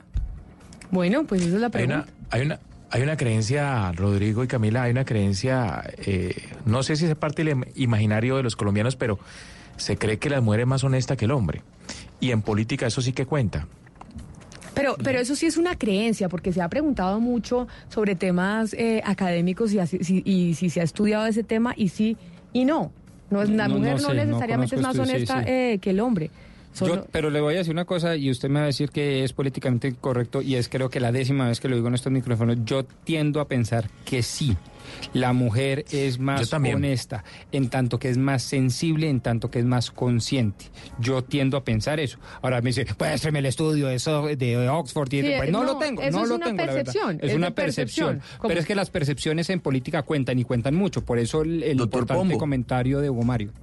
Pregúntele a Ida, Merlano, pues, qué tan, qué tan, qué tan honesta y qué tan corrupta pues puede ser. No, pues no, pero pues, mejor pues. dicho, pero hombres corruptos, así es lo que hemos ah, tenido. No, por supuesto. pregúntele a Samuel Moreno, pregúntele. Volvemos a decirlo. Mejor dicho. No es un tema de género, Camila. claro, pero yo le garantizo que tenemos más hombres privados de su libertad por corruptos en Colombia que mujeres. se lo ah, garantizo. sí, sin duda. Vamos a mirar el, pabellón de la parapolítica, a ver cuántos, cuántas mujeres había en el pabellón de la parapolítica de mujeres y cuántos de hombres. Pero eso hay que mirarlo en términos relativos. No, yo creo, yo no creo que sea eso. Yo le voy a dar por eso, Por eso le digo que como hay que mirarlo en términos relativos. Pues es que hay más políticos hombres que mujeres, entonces pues va a haber más políticos Pero por eso, por eso es que yo sí creo que Porque hay más congresistas hombres, no, hay más congresistas hombres que mujeres. Yo insisto en mi tesis y les voy a poner un ejemplo. Mire, cuando ustedes ven, por ejemplo, los, las justas deportivas, las justas deportivas hay un comportamiento mucho más decente, más ético, más respetuoso, eh, son menos chauceras, más respetuosos con el árbitro, las mujeres que los hombres. Bueno, pues esa es la pregunta entonces que les plantea el doctor Pombo, 316 415 7181. Repita la pregunta, doctor Pombo. ¿A usted le parece un avance que los municipios, que en los municipios solo se lancen mujeres a la alcaldía? Pues ahí esperamos su mensaje porque a las 12 del día vamos a estar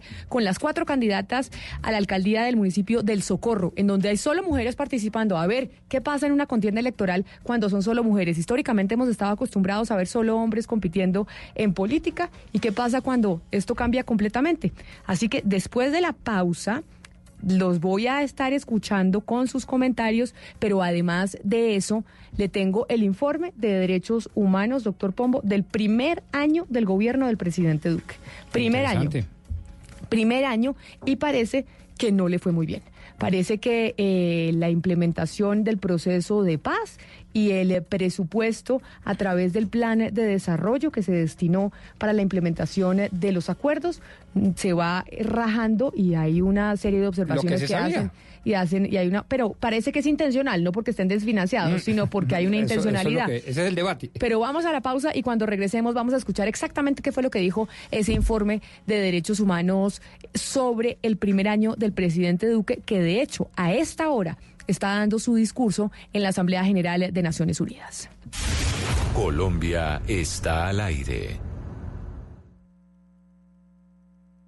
Latam Airlines presenta Viajeros Inteligentes, que suben de categoría a Latam Pass fácilmente y que tienen todo un mundo de beneficios de acumulación y canje de millas. Sé un viajero inteligente. Latam Pass. Juntos, más lejos.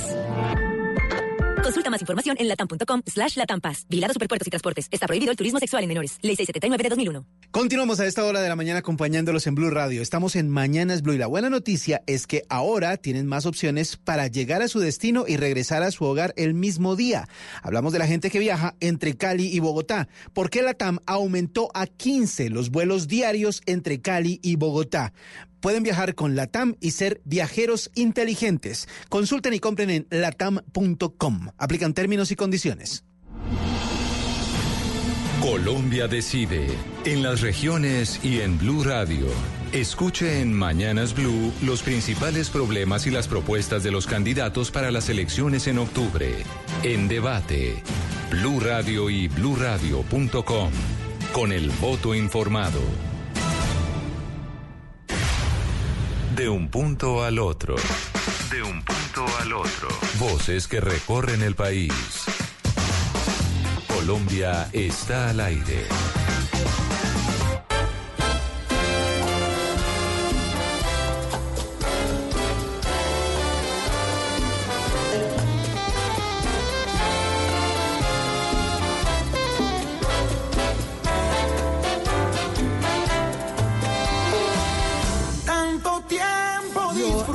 Andrés Cepeda, pero creo que vamos, le voy a bajar la música a don Gonzalo Lázari, porque creo que cuando vamos a hablar de un informe de derechos humanos, pues ambientarlo con Andrés Cepeda no sé qué tan eh, correcto sea.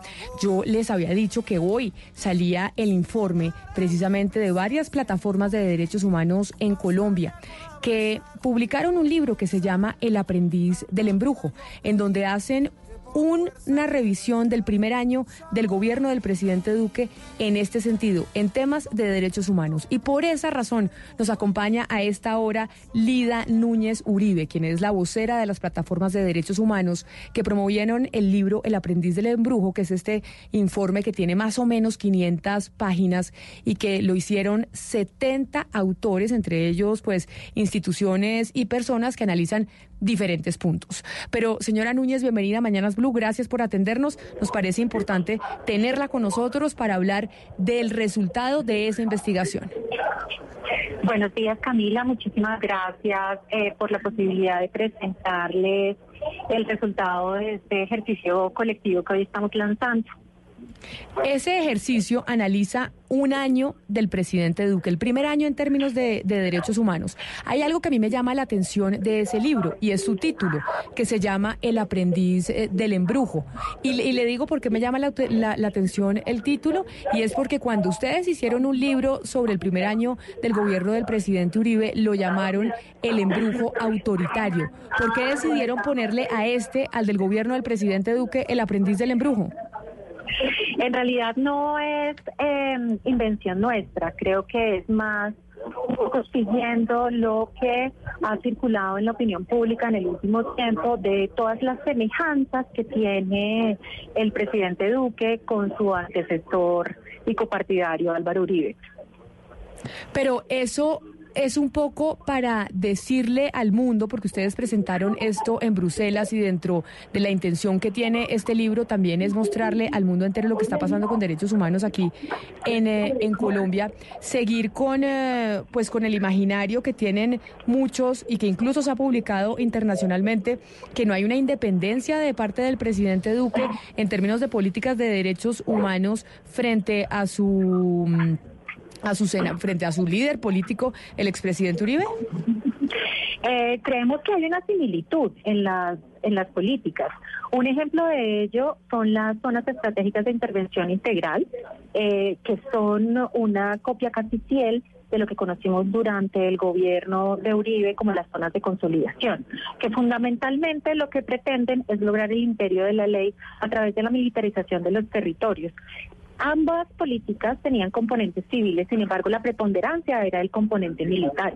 Y un asunto muy preocupante es que en el acuerdo de paz eh, fueron eh, una medida para la mitigación de la pobreza y la reducción de las brechas en las zonas eh, rurales, particularmente afectadas por el conflicto armado, eran los planes de desarrollo con enfoque territorial. Eh, los planes están formulados, sin embargo nos hemos encontrado con que el mes pasado el presidente Duque ha posibilitado que de los recursos de Fondo Paz, que son para la implementación del acuerdo de paz, entre ellos los planes de desarrollo territorial, puedan quitarse recursos de Fondo Paz y de regalías para la paz eh, para financiar las zonas estratégicas de intervención integral. No necesariamente coinciden todas con los, las zonas de los planes de desarrollo con enfoque territorial. Este tipo de seguimiento ustedes también se lo hicieron o el grupo que hace este estudio también se lo hizo a la administración de Juan Manuel Santos. Intentamos hacerlo en el primer año. Lo cierto es que con lo que nos encontramos es que ahí no se generó una alerta, además de, digamos, la alerta que para el medio ambiente implicaba lo que en ese momento se llamó la locomotora minera. En este momento lo que encontramos son alertas en distintos campos. Por ejemplo, las metas que plantea el plan de desarrollo en materia de reforestación son a todas luces pobres y precarias para las necesidades del país. Eh, la posibilidad que se abre ahora para hacer fracking, en vez de estar eh, pensando en cómo logramos energías alternativas, eh, pues digamos, pone muchas preguntas frente a una preocupación generalizada, no solamente, digamos, del país, sino del mundo que tiene que ver con el cambio climático y con la preservación del medio ambiente. Eh, doña Lidia, eh, entiendo y voy a dar una serie de cifras eh, absolutas. No... ¿Pero cuántas cifras va a dar, Pombo? No, no, entonces aquí nos demoramos media hora no, con dos o tres. Es que, es que la pregunta va encaminada a eso porque me parece que la crítica no solo es muy respetable, sino que en más de 500 páginas debe ser seguramente muy bien soportada. pero lo que me ha llamado la atención es que ha sido la oposición y no la bancada del gobierno lo que, los que le están apretando muy duro las tuercas al presidente Duque para que ajuste su presupuesto 2020. Ese presupuesto eh, de 2020 tiene planeado 47 billones de inversión, de inversión social directa, bajando 2 billones de pesos de burocracia, o sea, de mermelada, y pagando menos deuda pública que tanto necesita pagar el país. Y son los de la bancada verde y los de la bancada de oposición que dice, oiga, no, es que el presupuesto sigue muy inflado, está muy elevado. Entonces, con qué pagar el plan del doctor Santos y de la FARC llamado Acuerdo de La Habana?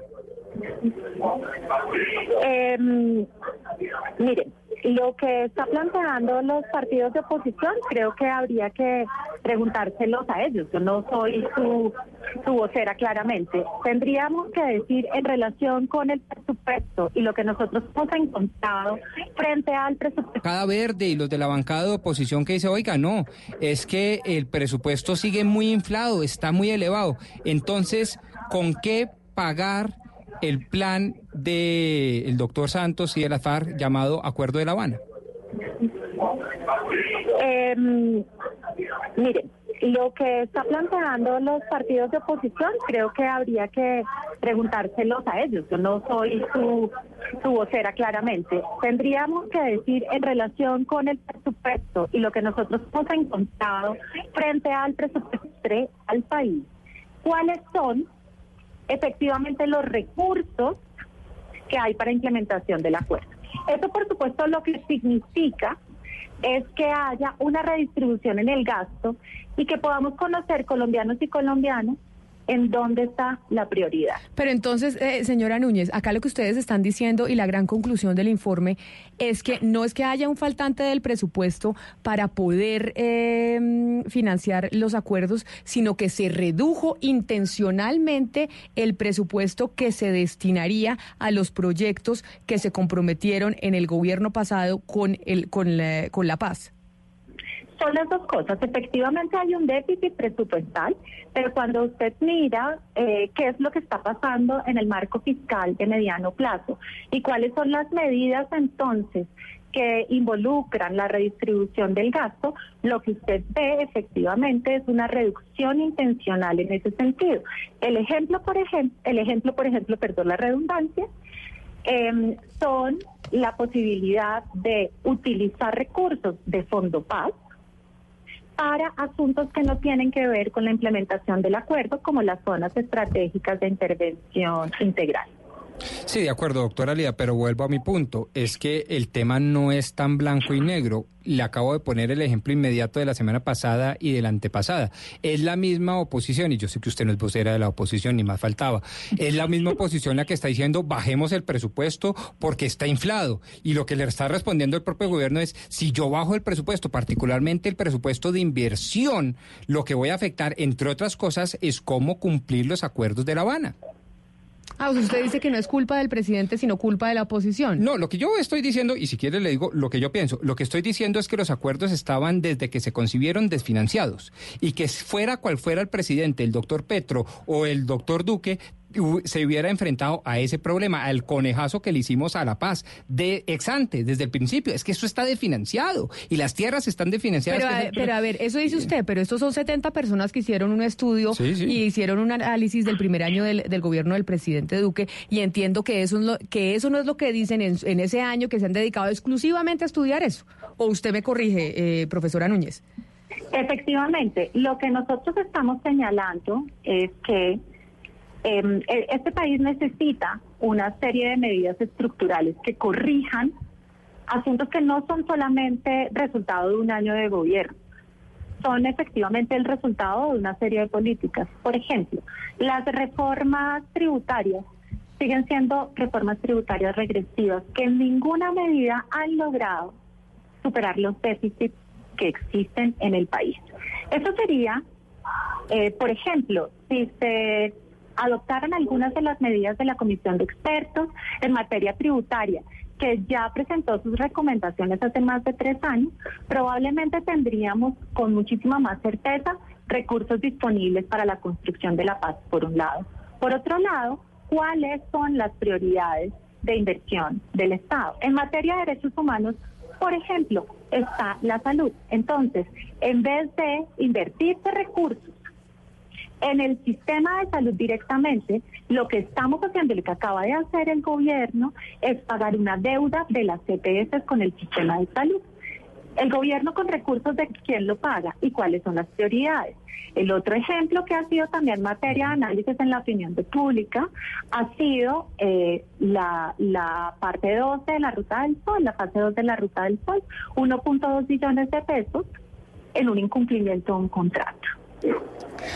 Pues doctora Lida Núñez Uribe, quien es vocera de esta plataforma de derechos humanos, este es un eh, trabajo de más o menos 500 páginas y se lanzó hoy en diferentes eh, universidades alrededor del país e incluso en el Parlamento Europeo en Bruselas. Yo sé que es muy poco tiempo para hablar de una investigación que duró tanto tiempo, pero queríamos eh, conocer por lo menos las primeras pin- pinceladas y sobre todo las principales conclusiones de este estudio del primer año del presidente Duque en materia de derechos humanos y sobre todo a propósito, cuando en este instante está hablando el eh, mandatario en eh, Naciones Unidas, en donde habla, entre otras cosas, de la erradicación eh, de cultivos ilícitos, habla de que se han erradicado 90 mil hectáreas y ya más adelante tendremos a María Camila Di- Roa con todo el eh, informe y el resumen de lo que dijo el presidente Duque en Nueva York. Señora Núñez, mil gracias por habernos atendido hoy aquí en Mañanas Blue.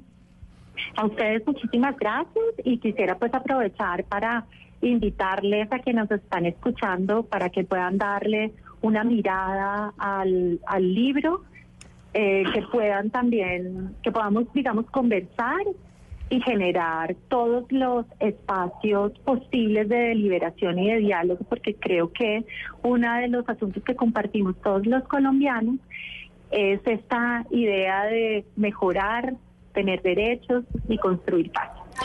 Claro que sí, feliz eh, tarde para usted. Son las 11 de la mañana, 55 minutos. ¿Usted está que se habla porque Sí, usted. estoy no- que me hablo pues, porque Pero, pero porque no usted no le gusta el informe. Usted no, no, está no, de no he acuerdo ni lo ha no, leído. no, no lo he leído, no sé, no, no, no. Lo que sí quiero decirles es que en tanto que no tenemos una voz oficial que trate de mostrar la otra cara de la moneda, permítame hacer una reflexión. Ah, o sea, usted está siendo de vocero de la otra, de gol del gobierno. Sí, o sea, ¿me vocero permite? de la otra. A mí me parece, Ah, si yo usted no tengo quiere ningún ser vocero del gobierno? Sí, vocero del gobierno, vocero de la idea conservadora, vocero del establecimiento, sí quiero o sea, hacerlo. usted quiere ser vocero del presidente. Duque. En a este ver, ah, no momento, sabía. a ver, sí, señor. A ver, a y lo ver. voy a decir, me parece muy respetable que un gobierno como este pueda priorizar la salud porque este gobierno entiende que la salud es paz. Me parece muy respetable que este gobierno quiera priorizar el cumplimiento de un laudo arbitral en materia de infraestructura bajo la cultura de la legalidad porque este gobierno entiende que eso es paz. Y claro, entender el cumplimiento de los acuerdos también es paz. Yo no lo niego. El informe de este libro, El aprendiz del embrujo, debe ser fantástico. Pues seguramente, yo no sé. Pero también hay que ver la otra cara de la moneda. Yo creo que salud es paz. Yo creo que justicia es paz. Y bueno. que no solo la ejecución de los acuerdos de La Habana es paz. Eso es su Pero venga, Rodrigo, Pues, usted... pero, pero es que usted- son usted- información que viene de la entrevista que acabamos de dar. Ahora que usted ha asumido el rol de vocero del gobierno, Rodrigo. Si me lo permite. y que siempre. y que siempre ha estado planteando el costo de- del acuerdo de paz, ¿por qué nunca se ha planteado el costo de, de la guerra y el conflicto? ¿Por qué no, se, por qué no sugiere eh, usted como vocero del gobierno un cruce de cuentas entre lo que cuesta el conflicto y lo que le ha costado al país el acuerdo? No, es que como yo sostengo que vivimos en conflicto, que seguimos en conflicto, que no estamos en paz, pues obviamente esos números que usted advierte hay que hacerlo, sin duda. Lo que quiero decir es que la paz es mucho más integral que la ejecución de unos acuerdos de La Habana. Repito, la cultura de la legalidad, eso es paz. La cultura de la salud y sanear por primera vez en nuestra historia republicana las finanzas de la salud, eso es paz. Y yo no quiero llegar a la dicotomía por demás sofisticada entre guerra y paz y los que no queremos o no podemos o vemos que Pombo, no se pero puede usted dice, no quiero llegar a esa Habana". Eso es dicotomía, pero esa, esa dicotomía la hemos tenido desde que estamos sentados en esta mesa, porque siempre hay, en, en cuando tenemos una discusión, esa dicotomía, es que los que están de acuerdo, los que no están de acuerdo. Siempre se ha planteado, es que, los, es que cuando el no, es que cuando el sí. Sí, claro. Entonces, no, pues- pero es el destino del país en los próximos 40 años. Ah, pero entonces, ¿por qué nos dice que no planteamos esa dicotomía que No, lo que le estoy Mario? diciendo es que no quiero entrar en la dicotomía de que quienes no estamos de acuerdo con que se cumpla el acuerdo de La Habana somos unos guerreristas, o quienes estamos sacando recursos para pagarle a la salud en vez de cumplir con los acuerdos de La Habana somos unos guerreristas. Yo no quiero entrar en esa dicotomía. Cumplir las dos cosas es lo correcto, pero como no hay plata para tanto, hay que priorizar. Son las 11 de la mañana, 58 minutos. Es momento de las noticias que llegan a todas las ciudades, a Bogotá, Medellín, Cali, Barranquilla, Bucaramanga, mejor dicho, a todo el país. Ya regresamos.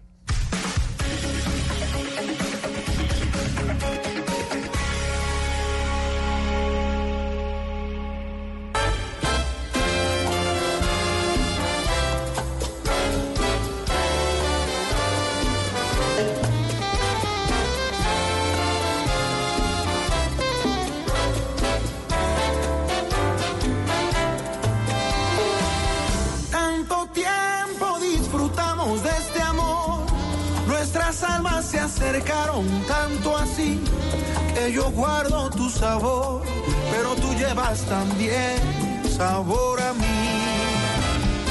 Si negaras mi presencia en tu vivir, bastaría con abrazarte y conversar. Tanta vida yo te di que por fuerza llevas ya sabor a mí. A las noticias sí le podemos poner un poquito de, de Andrés Cepeda, además que está por estos eh, días en eh, su presentación de Cepeda en tablas, que es maravillosa, Eduardo, ¿ya fue a verla? No lo he visto, me gustaría mucho saber. Oiga, se lo recomiendo. Buen plan. y muy buen Jennifer no está en las calles con ¿no? No, no. Quisiera que Jennifer- No. Pero vamos a ver, vamos a ver si podemos Chévere. conseguir, pero muy, le recomiendo, buen plan. Buenísimo, buenísimo. Me encanta Andrés Cepeda y en ese plan me han dicho sí ya que es bien interesante. Sí, sí, sí. Las historias detrás de las canciones y todo ese tema chévere. Eh, y no, y además actuadas y demás. ¿Usted ya sabe qué tan, qué, qué tan machista es, Eduardo? Ah, no, vi su test, no alcancé a hacerlo. Hágalo pero y me cuenta qué tal, qué tal le va. Yo pronostico, no sé, según usted un 97. Yo 98. pronostico también. yo, yo de su parte pronostico un 97%. ¿Qué tal Bueno. sigue el paro, eh, Eduardo? Bueno, pues le cuento que hoy ha estado una jornada mucho más calmada de lo que ha ocurrido en las dos jornadas anteriores. El balance final que hizo el, el secretario Bocarejo habla de 150 vehículos vandalizados en las últimas horas. Básicamente el temor fue lo que paralizó a todos estos conductores de buses. Hoy ya están teniendo un respaldo más amplio de las autoridades en las calles. No solamente se amplió el pie de fuerza en la policía, sino que además, por ejemplo, en Soacha hay presencia del ejército. Y eso de alguna manera ayudó a solventar un poquito el tema. Pero ya que usted toca el tema eh, de este paro, el ministro de la Defensa, Guillermo Botero, insistió otra vez en su tesis de que debería haber una especie de reglamentación para las protestas sociales. No le puedo creer. Sí, porque es que él dice que se debe respetar la protesta, pero que eso debe funcionar bajo unos protocolos sin afectar a los terceros, que es lo que ha venido pasando a lo largo de estos dos días. Escuche lo que dijo el ministro. Hay que recordar que los artículos de la protesta social que incluía la ley 1801, ley de convivencia y seguridad o código de convivencia y seguridad, hoy en día no están vigentes porque la Corte Constitucional dijo que requerían una ley estatutaria. Es muy importante que el Congreso emprenda la discusión de esa ley estatutaria, pero es que la, propuesta, la protesta social tiene que ser pacífica y no puede afectar la movilidad de los demás porque entre otras la obstrucción de vía pública es un delito consagrado en el Código Penal.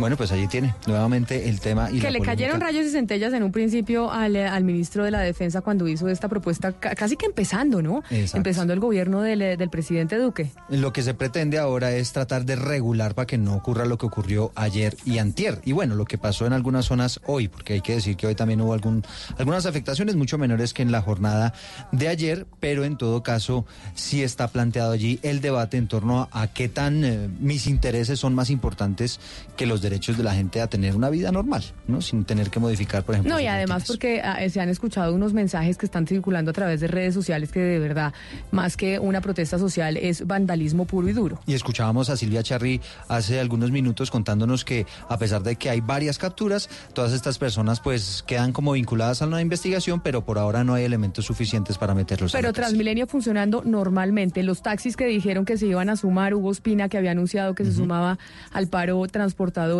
¿cómo está el- la, oferta de, de transporte para los, para los bogotanos? Pues mire, está muy bien, está normal. Hugo Espina dice que van a estudiar esa posibilidad entre hoy y el día viernes para establecer, dice él, una hora cero, pero imagínese que le salió otro gremio a decir que ellos no están de acuerdo con esa posibilidad de que los taxis efectivamente se vayan al, a, a paro. Habló particularmente de Fenaltax, que es una federación, digamos, que agremia a muchísimos taxistas, a muchísimos conductores y dicen ellos que no están acompañando este paro.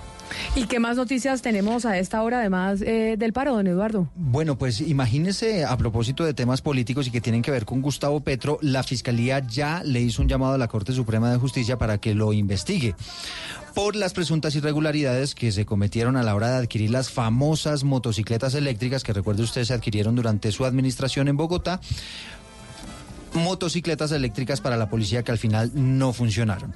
¿De qué se trata esa decisión, Silvia? Eduardo, buenas tardes. Mire, le cuento que en este momento la Fiscalía encontró mérito para trasladar eh, o compulsar copias a la Corte Suprema de Justicia toda la investigación que hicieron sobre esa adquisición de las motos eléctricas para la Policía Metropolitana mm, de Bogotá, para que sea la Corte Suprema de Justicia precisamente la que determine si el exalcalde de Bogotá, Gustavo Petro, incurrió in- en irregularidades en ese contrato. Recordemos que según la Fiscalía, el contrato que se hizo de manera directa por 4.300 millones de pesos para la adquisición de esas 100 motos eléctricas violó la ley de contratación pública porque dicen mm, los investigadores que debió hacerse mediante licitación. Para las autoridades, este contrato... em, digamos que tuvo un detrimento patrimonial Bogotá por 1.200 millones de pesos. La noticia el día de hoy entonces es que la Fiscalía traslada toda esta investigación que ya ha dejado dos condenas a la Corte Suprema de Justicia. Gracias, Silvia. Bueno, pendientes entonces de qué pasa con ese proceso del eh, exalcalde Gustavo Petro y hoy senador sobre las motos eléctricas. ¿Qué cantidad de líos tuvo eh, Gustavo Petro y que sigue respondiendo por, eh, por, Por temas de su administración. Sí, ¿no? Sí, Oiga, sí, cuánto- Qué, qué pereza uno volverse alcalde y que termine uno respondiendo por una cantidad de cosas. A todas las y ojalá, fuera, y ojalá fuera sorpresa. Qué riesgo, qué Claro, susto. Por eso. Pero óigame, hay una, yo no sé si usted le ha pasado, eh, ¿usted paga los servicios públicos en su casa o quién los paga, Pombo? Ah, bueno. Sí. Otra pregunta para el test es pregunta número 11. O sea, usted no, tiene ni idea, usted no ha pagado un recibo de la luz y del agua. Eh, y tiene toda la razón, yo no he pagado un Usted- Su No, mejor dicho, no se la la corrijo. Yo, claro que he pagado y muy puntualmente y sin intereses, pero yo directamente no los pago. No O sea, ha hecho el quien administra su casa es su señora. Sí. Usted no ha, usted Sí, ha yo- pagado facturas de la luz, del Sí. agua, del teléfono, etcétera, De etcétera. Es que Luis Fernando pagando las facturas en mi casa, y le, eso sí, una cosa que me ha pasado a mí directamente, hay algo que vi que cambió. Y es que antes uno recibía el cobro de alcantarillado y de recolección de basuras, Del- ¿no? el de aseo, sí, El, el de aseo lo, lo recibía con el acueducto. Que es, que es bimensual, ¿no? que es Cada mes. bimensual, que es cada dos meses, y ahora me está llegando con el recibo de la luz. Entonces digo, ¿por qué? ¿Qué tiene que Que ver lo de las mensual. basuras que- con la luz? Pero además, no se le olvide, otra cosa no se le olvide, la luz es privada, el acueducto es público. Entonces, Acueducto es una empresa pública y la empresa de la luz es una empresa privada. Por eso es que cuando usted no paga el agua porque se le olvidó, tuvo un problema, no se la cortan inmediatamente. Cuénteme cuánto puede usted durar sin pagar la luz pues, sin que se la corten. Ah, no, eso sí, Ah, al día siguiente ya están ahí cortándosela. O el gas. Pero mire, en este caso, hablando específicamente del tema del aseo, nos eh, ha llegado muchísima gente contándonos que de alguna forma el cambio en los eh, cobros del servicio de aseo, ahora ya que lo están haciendo en el recibo de energía, que es cada mes, pues les está llegando mucho más alto de lo que normalmente podría haber llegado bimensual. Y es justamente eso lo que nos pusimos a escuchar y a hablarle y a preguntarle a la gente en una localidad, en la localidad de Suba, que es la primera zona en Bogotá en donde se cambió esa facturación de cambiar de bimensual, el servicio del aseo, a mensual. Porque se paga ahora es mensual y no bimestral. Entonces se duplicó prácticamente la tarifa. ¿Cuánto pagaban? Pagaba 20 en promedio, ahora pago 40. 20 mensual, pero en los dos meses pago 40. Pues anteriormente, un ejemplo, llegaba la basura en 50 mil pesos dos meses. Ahora como llega mes a mes, está llegando 20, el mes pasado llegó en 18, este ya llegó en, 20 y más o menos sumando uno los dos meses, eh, llega un poquito más caro que cuando pagábamos dos meses antes. Están preocupados, eh, Camila, porque mm, mensualmente se, les está aumentando de a poquitos, de a poquitos, y se ha, ido ese de a poquitos, de a poquitos, aumentando a un costo total de, superior al que pagaban antes mensualmente. Pero Luis Fernando, ¿qué, dice el distrito? ¿Por qué razón decidieron hacer ese cambio que ya no sea el acueducto el que cobre la recolección de basuras, sino la luz? Y vuelvo e insisto en mi pregunta que yo no sé si usted la había tenido en cuenta. La luz en Bogotá es una empresa privada la que provee el servicio, mientras el agua... porque ellos van a recaudar el agua es una empresa pública. Los operadores tienen la libertad de escoger eh, y de contratar con qué operador van a facturar su servicio. Y en este caso, cada operador, en, ese, en, el caso específico de área limpia y promo ambiental, que son los dos únicos operadores que han cambiado ese proceso de facturación, decidieron contratar ahora a el eh, a Codensa, en el Codensa, para que llegue ahí el cobro de su servicio. ¿Y, qué, dicen, ¿Y pues qué dicen, Eduardo, entonces esas empresas que decidieron escoger eh, la luz y no el agua para facturar? ¿Que ¿Por qué razón? Pues Promeambiental es una de esas empresas que está ofreciendo el servicio de aseo actualmente y es una de las que escogió efectivamente el servicio y la factura de la energía para el cobro de su servicio. Estamos con su gerente Vladimir Jaramillo. Gerente, gracias por estar con nosotros. Eh, muy buenas tardes, ¿cómo están? Buenas tardes a Camila, a la mesa de trabajo y a todos. Bueno, hay varias preguntas. ¿Por qué ese cambio, como lo dice Camila, de una empresa pública como es el acueducto a una, a una empresa privada? particularmente para el recaudo del de, el servicio de aseo. Que ya no es Codensa, sino en él, que hicieron el cambio. Ya no es Codensa, sino en él. ¿Por qué razón? Excelente pregunta y, va un poco en la línea con lo que ustedes están comentando. Primero, la regulación nos, nos ampara y nosotros tenemos la, libertad de lo que sea mejor para la ciudad escoger si es con acueducto o con energía. En nuestro caso, el principal driver, Camila y todos, de la decisión es la cobertura, especialmente en zonas rurales.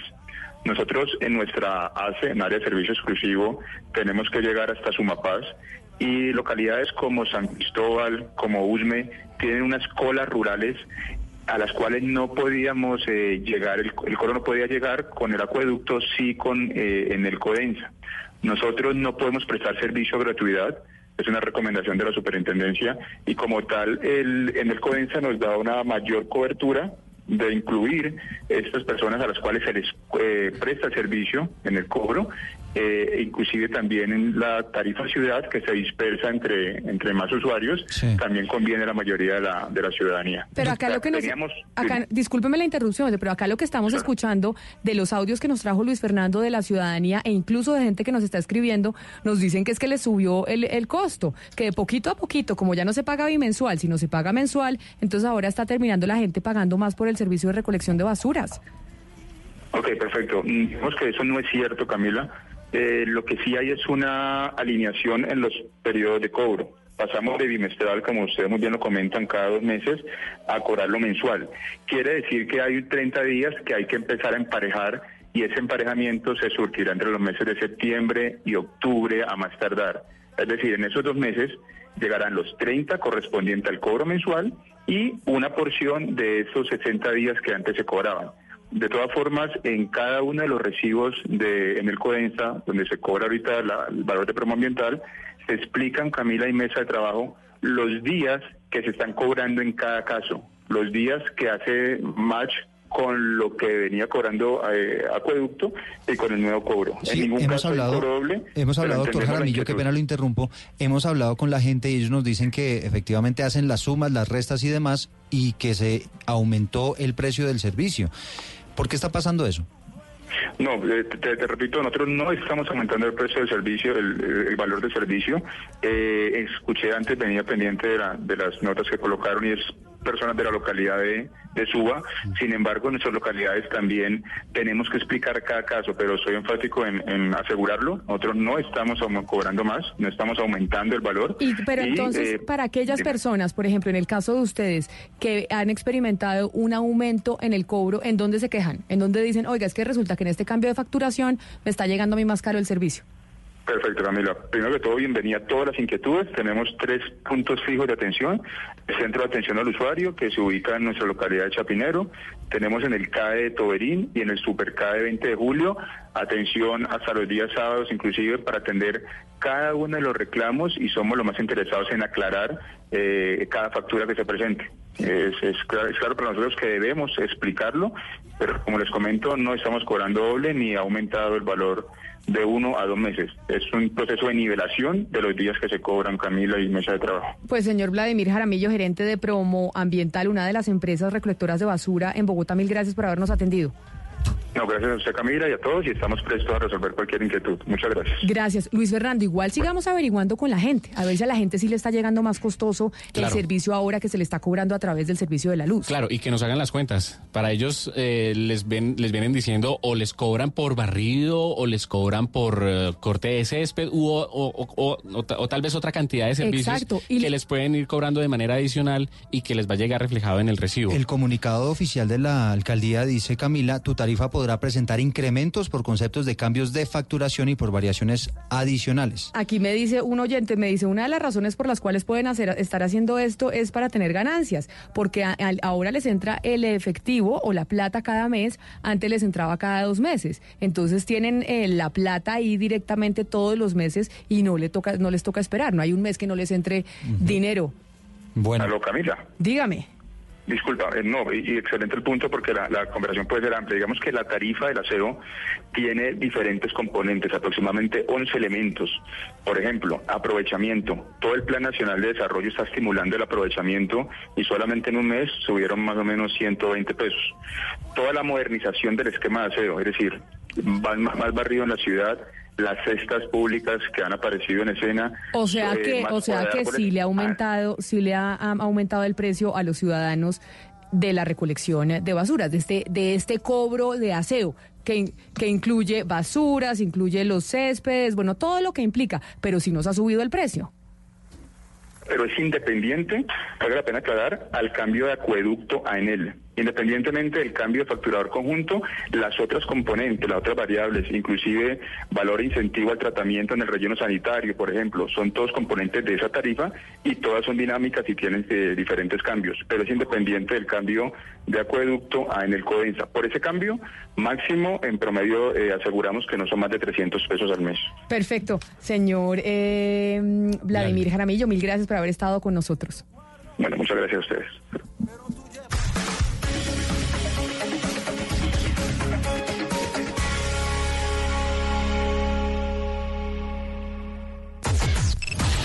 Unimos coordenadas. Unimos coordenadas. A partir de este momento, nuestra señal se extiende por todo el país. Colombia está al aire. Oiga, qué hambre. ¿Será que compramos algo? Sí, vamos a Oxo y yo lo invito. Con puntos BBVA nos sale gratis porque uso los puntos que tengo acumulados por pagar con mis tarjetas BBVA. Y mientras más compro con ellas, más puntos acumulo. ¿En serio? Sí, en la página de BBVA están todos los establecimientos aliados y las condiciones para redimir los puntos. Y deje de pagar con plata lo que puede pagar con puntos BBVA Wallet. Del 17 de julio al 17 de enero de 2020. BBVA, establecimiento bancario, vigilado superfinanciera. Diversas ópticas. Hechos que marcan el acontecer. Mañanas Blue. Mañanas Blue. Colombia está al aire. 12 del día, 16 minutos. Seguimos aquí en Mañanas Blue cuando Colombia está al aire. Y hoy es un día de noticias que tienen que ver con mujeres. Ayer hablábamos de lo que estaba pasando con el Consejo Nacional Electoral. Planteamos nuestro tema del día al respecto.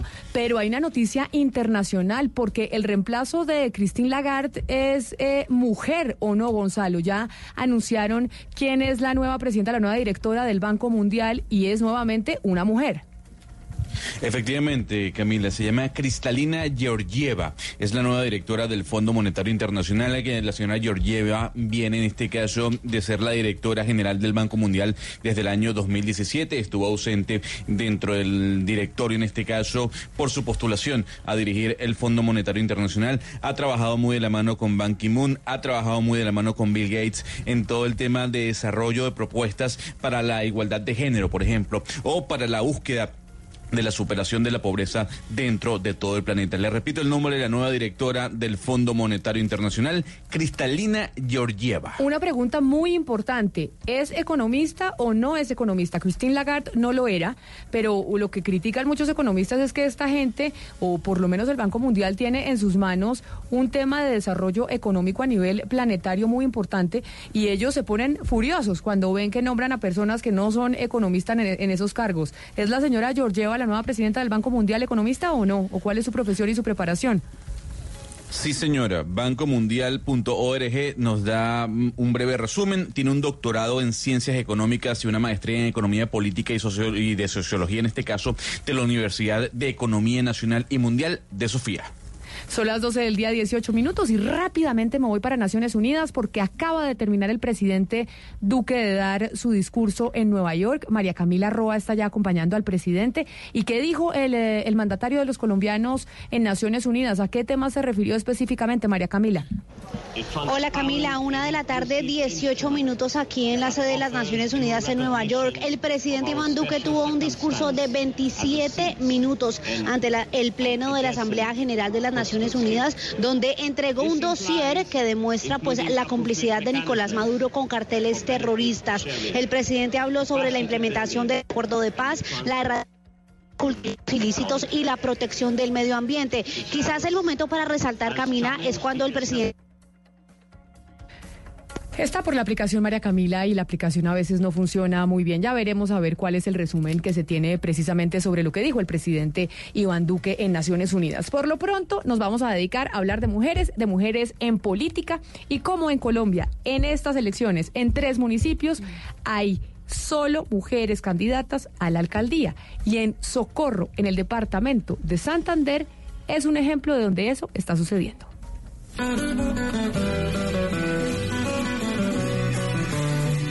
De los 1.122 municipios que tiene Colombia, muy pocos tienen la carga emotiva e histórica del socorro. Este pueblo santanderiano de 30.000 habitantes, ubicado a tres horas en carro de Bucaramanga y cinco de Bogotá, fue fundado hace 336 años. Como un farolito que puso mi Dios. Antes de que la Curia Metropolitana de Santa Fe ordenara construir una parroquia en 1683, ese territorio solía ser habitado por indígenas guanes, un pueblo trabajador y de recio carácter. Un siglo después se inició en las colonias de América los primeros brotes de insurrección contra los españoles, y en Socorro el pueblo estaba agobiado por los altos impuestos que la corona imponía al aguardiente y el tabaco, cuyos recursos eran usados para financiar la guerra contra Inglaterra. Ya el 16 de marzo de 1781, la legendaria Manuela Beltrán arrancó un edicto del rey que ordenaba nuevos impuestos, lo rompió y encendió la mecha popular que terminaría en la insurrección de los comuneros, posteriormente liderada por el valiente prócer José Antonio Galán, y que terminó siendo el germen del proceso independentista contra la corona. Incluso en el Socorro se firmó la primera acta de independencia, diez días antes de la que se hizo en la Plaza Mayor de Santa Fe el 20 de julio de 1810. Y con el alma enferma de tanto padecer, un pueblito aquí en tu suelo. El Socorro también fue cuna de la heroína Antonia Santos, una mujer decidida que adhirió a la causa independentista y terminó fusilada por no delatar a sus compañeros de lucha. Dos siglos después, El Socorro es hoy un encantador municipio que parece un museo al aire libre. Conserva las principales joyas arquitectónicas de la era colonial y mantiene muchos de sus rasgos de un pueblo cuya historia sabe a independencia. Siempre adelante, ni un paso atrás, y los que fuera menester, sea bajo la luz del cielo que un día La canción que estamos escuchando se llama Pueblito Viejo y es de José Alejandro Morales, compositor precisamente del Socorro. Y la versión que estaban escuchando ustedes ahí es una, una versión interpretada por Garzón y Collazos. Y la frase que escucharon de Carlos Galán, de Luis Carlos Galán, la hizo famosa él. Pero realmente es de José Antonio Galán, líder de los comuneros. Claro. Y hoy estamos entonces aquí, pues con las mujeres del Socorro candidatas a la alcaldía de ese municipio, doctor Pombo. Sensacional, sensacional. Y como dato histórico, y para eso están las que nos corrijan aquí, está en la Plaza Mayor esa fabulosa frase que ya parece el lema de independencia nacional. José Antonio Galán tiene una estatua y ahí está la frase. Y Luis Carlos Galán, que dicen ser pues, eh, eh, pues, descendente de, de José Antonio Galán, la utilizó en la campaña, particularmente en la del 89, muy exitosamente. Bueno, pero entonces vamos a saludar a nuestras invitadas y ya no les vamos a dar más espera. Y la voy a saludar a cada una y quiero que rápidamente, para que le cuenten a los oyentes y se ubiquen en, en su cabeza, es de qué partido son y cuál es su trayectoria. Pero rápido para que podamos empezar la discusión. Y empiezo con eh, Claudia Luz Alba Porras Rodríguez, quien está eh, con nosotros, y doña Claudia Luz. Usted, preséntese, dígale a los oyentes de qué partido es y además, eh, pues, cuál es eh, su recorrido en la administración pública. Bueno, Camila, muy buenos días para todos y todas las personas que están acá en la mesa de trabajo. Bueno, Claudia Luz Alba Porras, pues soy socorrana, soy abogada de formación, tengo tres posgrados todos enfocados a la administración pública, estoy aspirando a la alcaldía del municipio del Socorro por un movimiento significativo que se llama Fuerza Socorro, es decir, que salí por firmas. Eh, he trabajado acá en Bogotá los últimos años, en la presidencia del Senado, en las comisiones económicas, terceras y cuartas, en la sexta, que es la infraestructura, y mi último cargo como asesora a la Dirección General del Invías, liderando las iniciativas legislativas del sector transporte. Mejor dicho, usted está más preparada que un cumis para llegar a la- al municipio del Socorro como alcaldesa. Bueno, pues me he formado y, y he trabajado y, y la- el bagaje claramente de trabajar en el gobierno nacional pues ha sido muy positivo y en el Invías que también me dio una formación técnica, aunque soy abogada. Y también al lado suyo está doña Diana Tolosa, que también es candidata a la alcaldía del municipio del Socorro. Doña Diana, ¿usted de qué partido es y la trayectoria que tiene? Bueno, primero, eh, primero decirte que muchas gracias. Qué cosa tan divina de Blue Radio con, con mi pueblo, eh, ese pueblito bello. Mi hermoso mensaje para todo Colombia. Mm, Diana Tolosa es una mujer empresaria, una mujer exitosa empresaria a nivel nacional, eh, con una empresa que se llama Ecosistemas, empresa de servicios públicos. Hemos asesorado pues desde La Guajira hasta Nariño con muy buenos resultados en Antioquia, en mi bello Santander. ¿Y por qué quiso irse de empresaria política?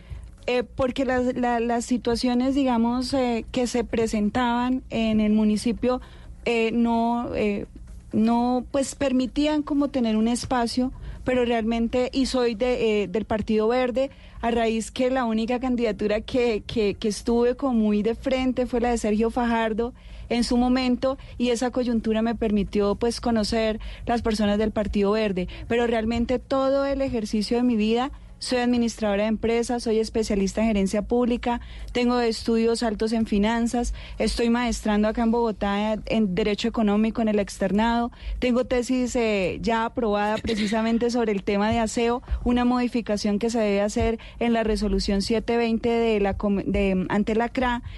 O sea, hay un buen ejercicio en tema de servicios públicos y mi pueblo, el tema que siempre le ha dolido han sido los servicios públicos. Pombo se da cuenta, nosotros, usted estaba diciendo que usted creía que las mujeres eran más honestas que los hombres. Eso es un tema de percepción, Sí. porque eso todavía pues no hay un estudio que diga efectivamente las mujeres son más honestas que los hombres. Pero en estadística a nivel mundial sí está pasando que las mujeres están estudiando más que los hombres. Ah, seguramente. Las mujeres están entrando más a las universidades, están haciendo más maestrías. Donde sí no están llegando más mujeres todavía es hacer doctorados. Eso sí sigue siendo una un espacio dominado por los ah, hombres. Pero acá usted las escuche, cada una tiene una cantidad de, mm, de títulos y Y de estudios y demás. Y de conocimiento empírico, que en la administración pública es muy importante, ¿no? María Lucía Meneses también es otra de las candidatas a la, al municipio, a la alcaldía del municipio del Socorro. Doña María Lucía Meneses, ¿usted de qué partido es? Pero además, pues, ¿cuál es su trayectoria? Bueno, muchísimas gracias. Un saludo muy especial a toda la mesa de trabajo y a todos los que nos están escuchando. María Lucía Meneses es una mujer líder, emprendedora, es una mujer por naturaleza social. Soy en este momento presidenta de una junta de la vereda Verdín, la más hermosa del Socorro, que los invito de paso a que nos conozcan, porque es hermoso nuestro pueblo. Y tuve mi trayectoria, bueno, aparte de eso, soy docente, soy licenciada en educación, trabajé 25 años en Ecopetrol y soy pensionada de Ecopetrol.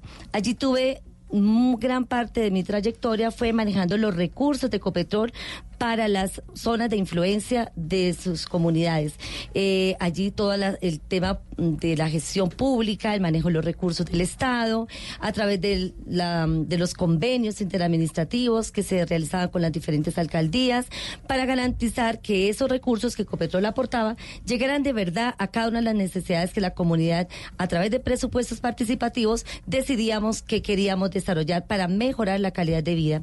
Entonces, ese es un ejercicio que viene replicando en la vereda Verdín, trabajando el tema de democracia, el trabajo comunitario, el tema de autogestión, y por eso me han pedido que tome la vocería para lanzar mi nombre a la candidatura a la alcaldía ¿De qué partido es usted? Soy del partido ADA, Alianza Democrática Afrocolombiana. Y doña Doralba eh, Márquez Plata, que también es la última candidata presente aquí en la mesa de trabajo. Bueno, muchas gracias Camila, de verdad un saludo muy especial a todas las personas que nos escuchan y desde luego a esta importante mesa de trabajo.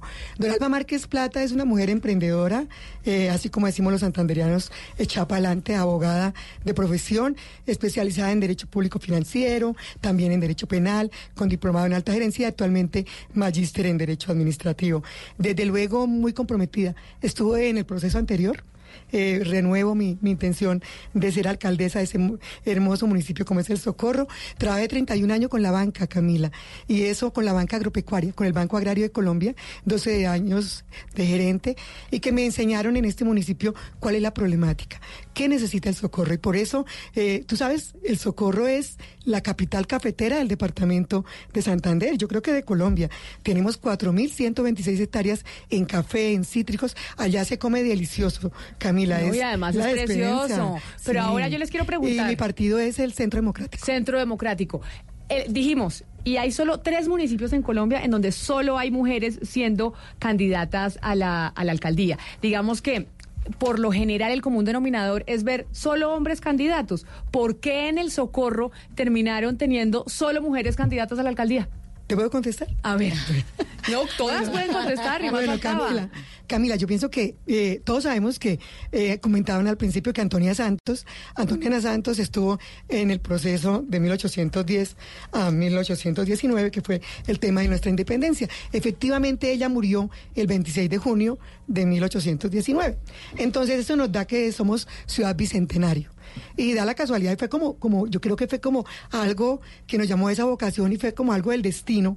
Pienso yo que en un momento quedamos las cuatro, porque habían dos personas que estaban aspirando, retiraron su intención y quedamos las cuatro mujeres de verdad liderando este proceso, que yo creo que es como marcando la historia, la historia del socorro. Bueno, yo, yo pienso que aparte de este ejercicio, que se manda un mensaje fuerte, como tú lo has dicho, a un pueblo que o un municipio que se cree machista. Pero es que ¿quiénes somos las machistas? Nosotras las mujeres. Pero eso, eso le iba a preguntar, es un municipio. Somos nosotras. En Santander se dice que son machistas, pero acá yo tengo esa pelea con mis compañeros de la mesa de trabajo, en donde ¿quiénes son más machistas? ¿Los hombres o las mujeres? Las mujeres. Nosotras las mujeres, que somos las que lo formamos. Porque somos madres, somos las formadoras, ¿sí o no? Todas tenemos todas aquí. De hecho, las cuatro somos madres y eso es parte de lo que nosotros estamos sintiendo. Entonces, mira que eh, eh independientemente del tema de género y el tema que hoy se, se mira de que la mujer se esté empoderando de estos ejercicios políticos, pues la cuestión no es tanto si es hombre o mujer o caer en los extremos. La cuestión es quién tiene el bagaje, el conocimiento, la fortaleza para administrar un municipio. De acuerdo, Desde pero luego. por ejemplo, ¿por qué en Santander, a pesar de que en muchos otros municipios en, eh, en el país hay muchas mujeres capaces, pero por qué en el Socorro en Santander terminaron teniendo la posibilidad cuatro mujeres de enfrentarse a la alcaldía de, de ese municipio? Bueno, mire Camila, yo hablo desde, desde mi parte. Yo inicié este proceso, inclusive como le comenté, inicié recogiendo firmas, casi 11 mil firmas, pero históricamente el Socorro también ha estado liderado por grandes mujeres, entre otras que yo tengo una tía que tres veces fue alcaldesa y tres mujeres han sido alcaldesas, dos por decreto y en el caso de mi tía dos veces por decreto y una por elección popular. Fue la única, o hasta el momento ha sido la única alcaldesa por elección popular. Entonces el liderazgo está. Acá lo que realmente hemos querido, creo que las cuatro candidatas, es hacer un muy buen ejercicio, aunque como lo decía mi compañera, sí hubo en el, en el principio de este proceso dos candidatos que al final pues no, des- no decidieron eh, estar en esta contienda. Bueno, lo que sí es cierto es que con o sin ellos, por lo menos Claudia Porras estaba acá presente hasta el final. Eso sí, era claro. ¿Qué, qué tan cierto es eso de que la mujer santanderiana es brava? Que por eso dijimos, oiga, que el socorro sea Mire, ese municipio Camila, donde yo- hay cuatro mujeres y que digan, la, siempre se ha dicho, la mujer santanderiana es brava, es echada para adelante y es la que manda en la casa. Vea, yo, yo le digo que cuando yo trabajé acá en Bogotá, que mis últimos 10 años los he, estado, los he vivido acá en Bogotá, era algo que ustedes lo pueden decir, jocosamente les causa mucha risa nuestro acento. Y, y en el Invías, pues Carlos García, que era el director del Invías, que es. Manizalita, ustedes lo conocen, eh, él le causaba mucha gracia el, el, el, el acento, pero con un carácter de gallardía, de seriedad y de honestidad. Eso sí, eso sí somos las santanderianas y particularmente las socorranas. Si es sí, es sí, y si es no, también es no, así se moleste.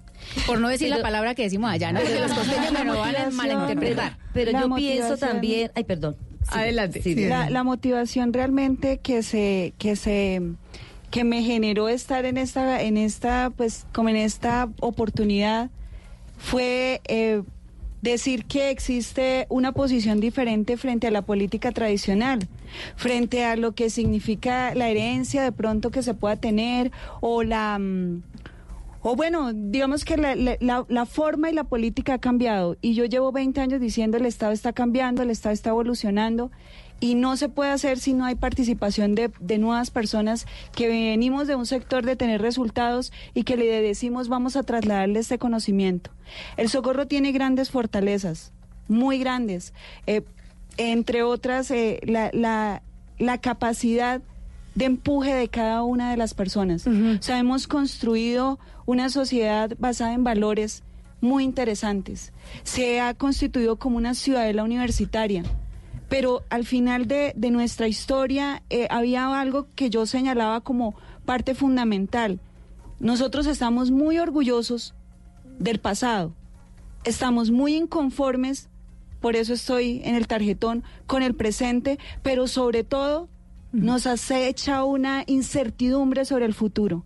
Y eso es precisamente... Pero, la- pero la- el presente tienen que sentirse orgullosos porque No, ser uno de los municipios que tiene solo mujeres candidata a- candidatas a la alcaldía eh, de ese municipio me parece ya incluso para mostrarle al resto del país y por eso es que estamos acá. Claro que sí. De acuerdo. Y, y usted que fue candidata en la pasada elección y ya ha experimentado una campaña en donde hay sí. hombres y donde hay mujeres. ¿Cuál es la diferencia en una Camila, campaña? yo te cuento que eran cinco hombres y yo Con- sola mujer.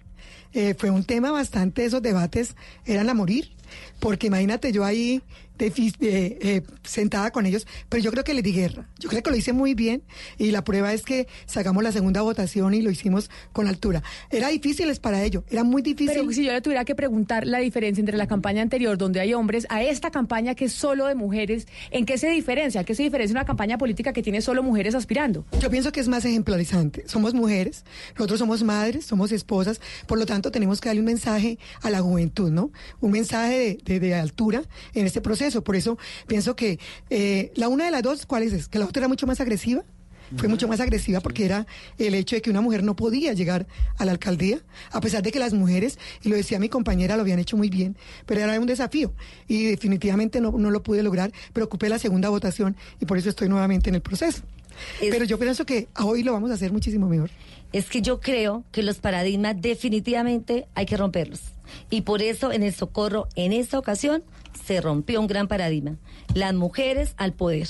Y somos cuatro mujeres maravillosas, todas con un potencial increíble, todas con una capacidad de desarrollo, con un sueño, como lo decíamos en otros ejercicios, y lo más importante, con las ganas de sacar al socorro adelante. Oiga, Eso Oscar, es. a propósito de que tenemos solo candidatas mujeres de un municipio, del municipio del Socorro, le tengo noticia antes de su pregunta. Y es que el eh, Consejo Nacional Electoral dijo que las listas que están integradas solo por mujeres no están violando la cuota de género, porque consideró el Consejo Nacional Electoral que la cuota de género, ese 30%, Súper. era para darle a las mujeres la posibilidad de participar en política. Así que al revés, esa pelea y esa, esa demanda que dicen los hombres, ay no, que si hay solo una lista de mujeres, ahí se está violando la cuota de género para los hombres, no, es que la cuota de género era para las mujeres, Oscar. Excelente. Cami- Cam- Camila, pero, pero el 30% cuando se habló de la ley, de cuotas era para mujeres o y era para hombres también o no? No, ¿Solo para mujeres? no, pues por eso es que lo que estoy pero- diciendo el Pero Consejo el debate nunca fue si era para mujeres y hombres, si era para mujeres y solo mujeres. Se o daba si por hecho que era para mujeres. Y también LGTBI. Exacto, era era una, Sí. era la ley de cuotas para darle participación A a, las mujeres y ya el y ya el Consejo Nacional Bueno. Electoral Oscar dijo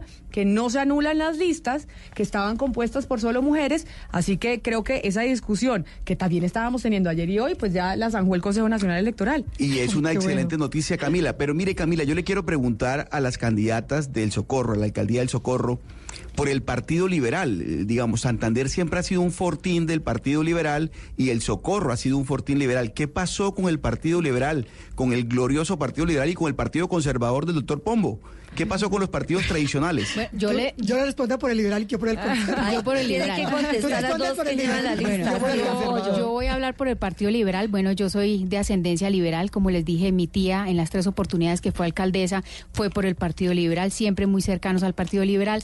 Pero en este caso o en este ejercicio queríamos hacerlo de manera independiente, teniendo pues el respeto por la clase política, pero sin compromisos y menos sin mermelada. Acá con toda la tranquilidad de poder hacer un buen ejercicio, pero sobre todo encaminado en pro del municipio. Por eso el Partido Liberal pues tendrá la participación que ellos consideren en pro de sí liderar en el municipio, sí pensar prospectivamente, pero sin representación como tal que el partido está acá. No, todo lo que sea para sumar bienvenidos y construcción por el municipio. Pero es decir, no- el Partido Liberal decidió eh, apoyar la candidatura del Partido Verde. no, yo no llevo coavales, yo salí con firmas, firmas. no más. Todos los que quieran llegar acá en aras de construir por el municipio el socorro, bienvenidos, pero no llevo ningún coaval. Y el Centro Democrático que está más cercano al Partido Conservador, ¿qué pasó con el Partido Conservador? De igual manera, el Partido Conservador pues de- tomó la decisión de adherirse a mi campaña y hoy estamos trabajando arduamente porque tenemos una afinidad muy grande, somos como hermanitos, entonces la proyección para nuestro municipio es muy importante porque tenemos en este momento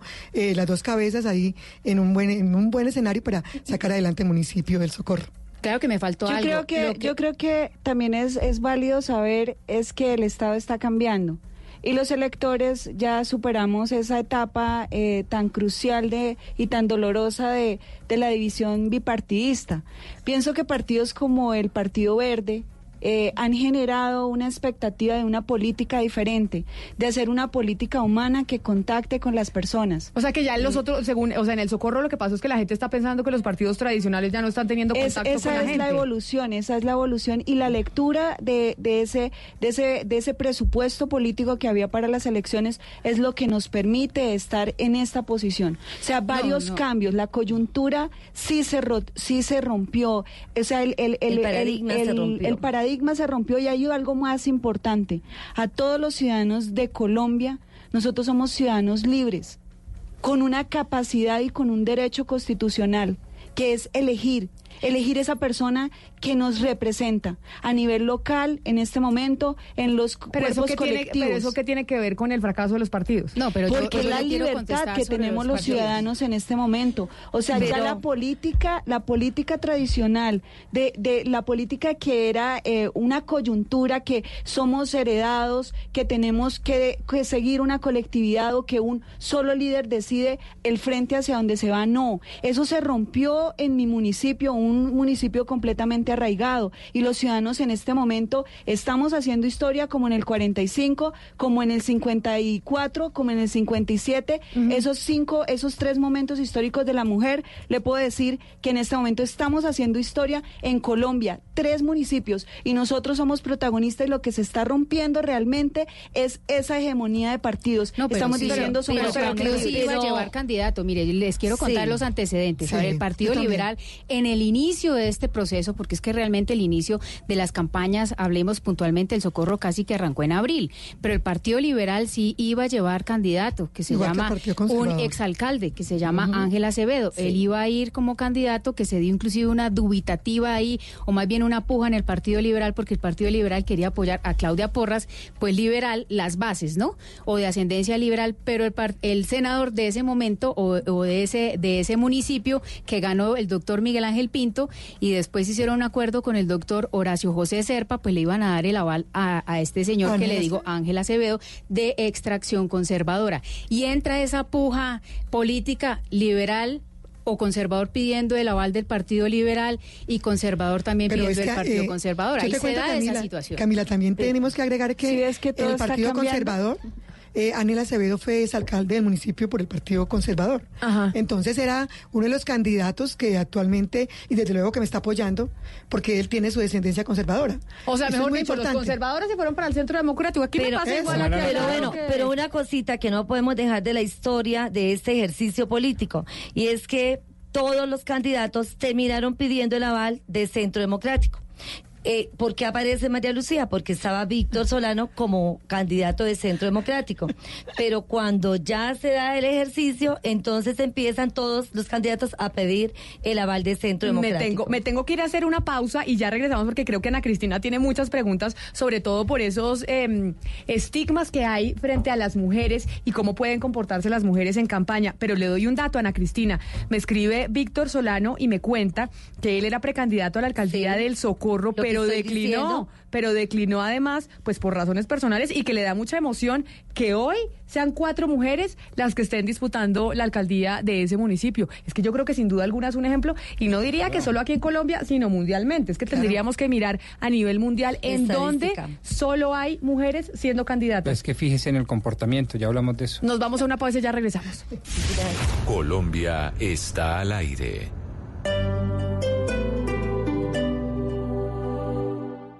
Una foto con el amanecer, desayunan frente al mar, se aplican bronceador, una hora de frente, otra hora de espaldas, ordenan langosta, brindan por su privacidad. Aquí va otra foto con el atardecer. Se prometen estar toda la vida juntos.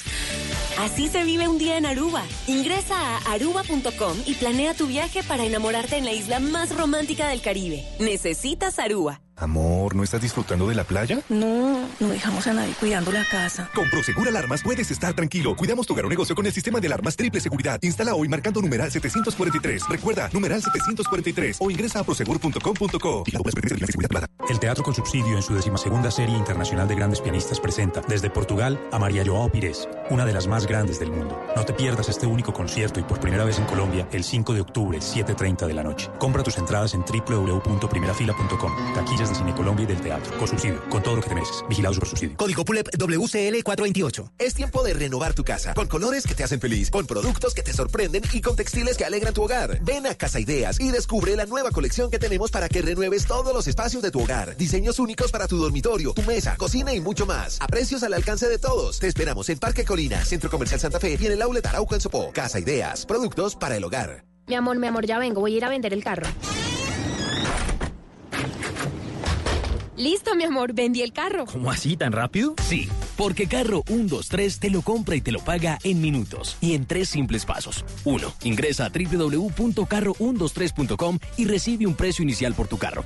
2. Agenda una cita para revisarlo sin costo. 3. Obtén oferta de compra y el pago al instante. Así de rápido es con carro 1,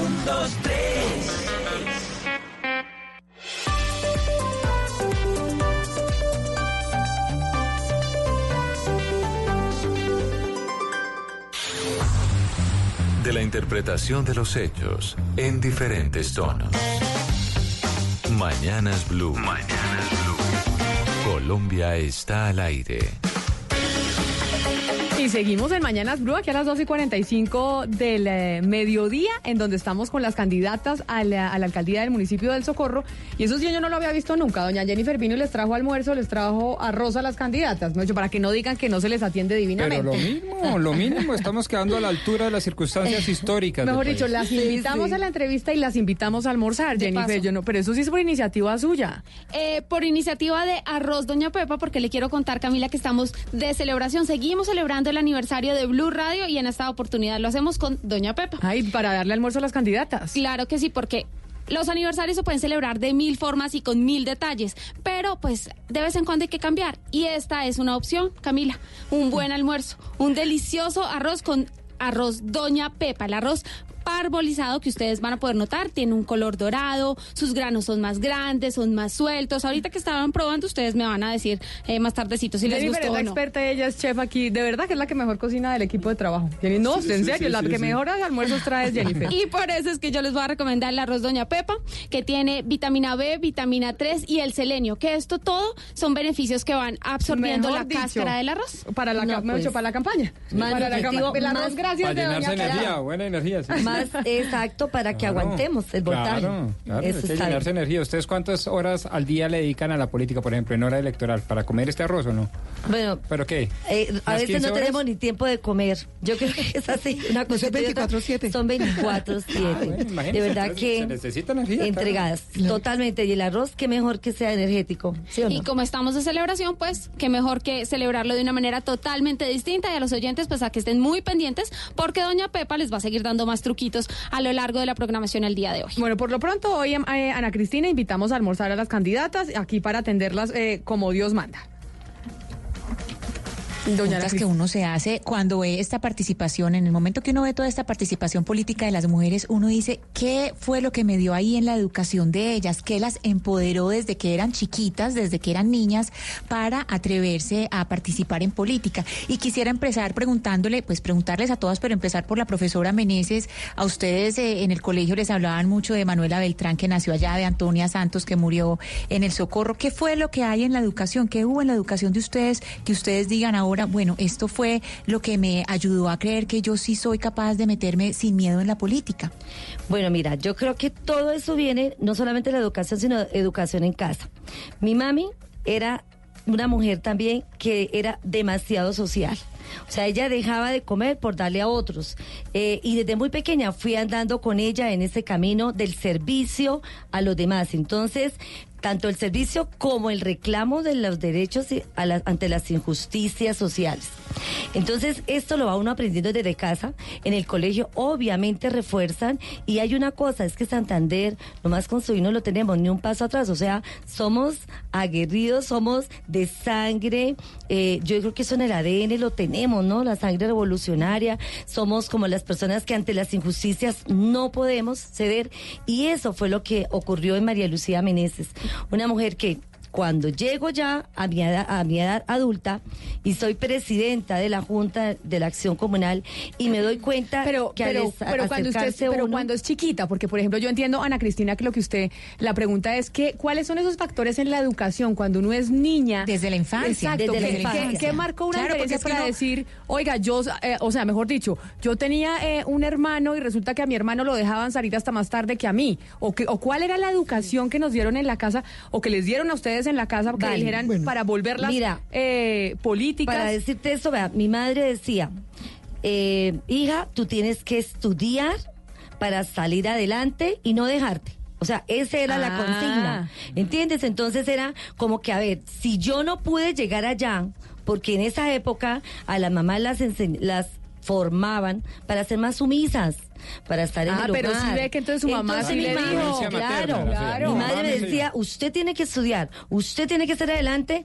tiene que esforzarse porque usted tiene que ser, llegar más allá de lo que yo llegué. Y obviamente eso va quedando. Y Doralba Márquez, ¿a usted qué le, cuál Bueno, pasó en es su que educación? Mi educación, mi padre y mi madre fueron en la política siempre, fueron concejales de, de mi municipio y desde luego eso me motiva mucho. Además, adicionalmente, en el colegio siempre fui como la persona que quería hablar, la que quería ser la presidenta, la que quería estar en todo. Entonces para mí... O sea, eso usted, como- más que porque fuera un tema de género como el que pregunta Sí, la. Cristina, es porque Es por tradición, por es como de tradición. liderazgo. A mí en el colegio siempre me colocaban a que usted es la que lea, usted le diga la poesía, usted es la de teatro. Entonces esas cosas yo creo que uno las va sumando y va sumando. Pero lo más importante es que siempre he estado en causas sociales, desde siempre. Y el tema en el Banco Agrario me empoderó aún más porque tú sabes que el banco, el, el- el- el campo colombiano lo enseña a uno mucho. Le enseña a, a empoderarse de esas causas que necesita la gente, eh, muchas cosas, vías, salud, educación. Claro. Pero mire, entonces Camila, eso es importante. María Lucía, la, La mamá. influencia de la mamá. Que le dijo, usted no se tiene que dejar. Exactamente. Doña Doralba, la influencia del colegio, lo importante, la influencia del colegio, empoderar a las mujeres desde el colegio. Exacto. Sí. Y familia política también. Sí, pero yo lo pongo a un lado. Sí, me bien parece muy importante el colegio, que Sí. en el colegio le generaron una cantidad de espacios para ser presidente del comité estudiantil, personera, yo no sé, Esas y miren cosas. acá de candidata a la alcaldía. Y ahora preguntemos eh, a Claudia Luz, por ejemplo. ¿Qué, fue, qué, ¿Qué pasó en su casa, en su educación de niña? Que es que eso es muy importante porque yo entiendo para dónde va Cristina. Desde que estamos educando a los menores, es que ahí los está- estamos definiendo qué capacidades van a tener cuando grandes y por eso la educación de las niñas es tan importante. Mira, Camila, te voy a decir que yo creo que eso ha sido un sentir general de las mamás. A mí también me criaron bajo esa base de que yo tenía que estudiar, que tenía que trabajar y que yo iba a ser dueña de lo que yo trabajara. Entonces es más un tema de carácter de las mamás santanderianas. Mi mamá también es socorrana. Entonces creo que más es un tema de formación. Pero por supuesto que también lo vi, en mi- lo vi en mi familia. Claro. Pues como le comenté, mi mamá también siempre ha estado metida en el sector. El- Ella también trabaja acá en, un- en el gobierno nacional. Bueno, mi papá también siempre metido. Mis abuelos ahí presentes también en el tema político y en el servicio social. Por eso para mí no es ajeno este servicio y sobre todo que también estuve en el Congreso, también trabajé en la gobernación. Ha sido muy cercano para mí el ejercicio político. Ya, ya le voy a dar la, la palabra a María Lucía, pero se da cuenta, Ana Cristina, cómo empieza a haber un común denominador en el tema de la educación, el factor económico, en que la mamá le diga a uno, usted no puede depender de nadie económicamente porque cuando depende económicamente se la montan. Como que ahí... Sí, así es, Camila. Y, tam- y también hay algo importante eh, que ellas deben pensar y es los monumentos públicos. Los monumentos públicos que hay en, en un lugar, en un pueblo, monumentos de mujeres. Es, es decir, donde siempre en las, pasa- en las plazas públicas uno piensa el monumento del hombre se está exaltando al hombre como héroe. Y en el socorro, eh, según entiendo y según he visto por fotos porque Las nunca he ido. ¿y ¿cuáles son Sí, los monumentos? Es Manuela. decir, ¿quién es el Manuela. héroe? Claro La que hay, que Manuela, ahí, que ahí tienen Santos, monumentos de Manuela mujeres y eso empieza a calar en, en, en la Claro, de los menores. Claro, son las heroínas. María Lucía Meneses, ¿y usted? ¿Qué le... Diana. Diana, no, no, perdóneme, Diana. Diana. Ya le había preguntado a María Lucía. Diana, que en, en su educación de chiquita, piense en sus papás, piense en su mamá, ¿qué fue lo que usted dice? Oiga, en mi educación esto hizo que yo fuera una mujer empresaria, porque además usted es empresaria, exitosa, y ahora que se quiera meter en la política. Realmente eh, es ser del socorro. Yo sí me considero una Manuela. O sea, yo sí tengo una influencia, yo nací en el socorro, me formé orgullosamente, muy inteligente y líder desde pequeña, personera, primera personera que, que hubo, carrera profesional ya Bucaramanga, Bogotá, siguiendo estudiando, pero realmente es que en la sangre, en la sangre soy una mujer comunera. Me siento una mujer comunera, estoy defendiendo una causa. O sea, yo me siento María Manuela Beltrán en este momento en el socorro eh, haciendo historia. Hugo Mario, para que Oiga. vea, ¿no? Para que vea Sí, que... sí. Infinito. Aquí hay madera, aquí los hay habitantes madera. del Socorro.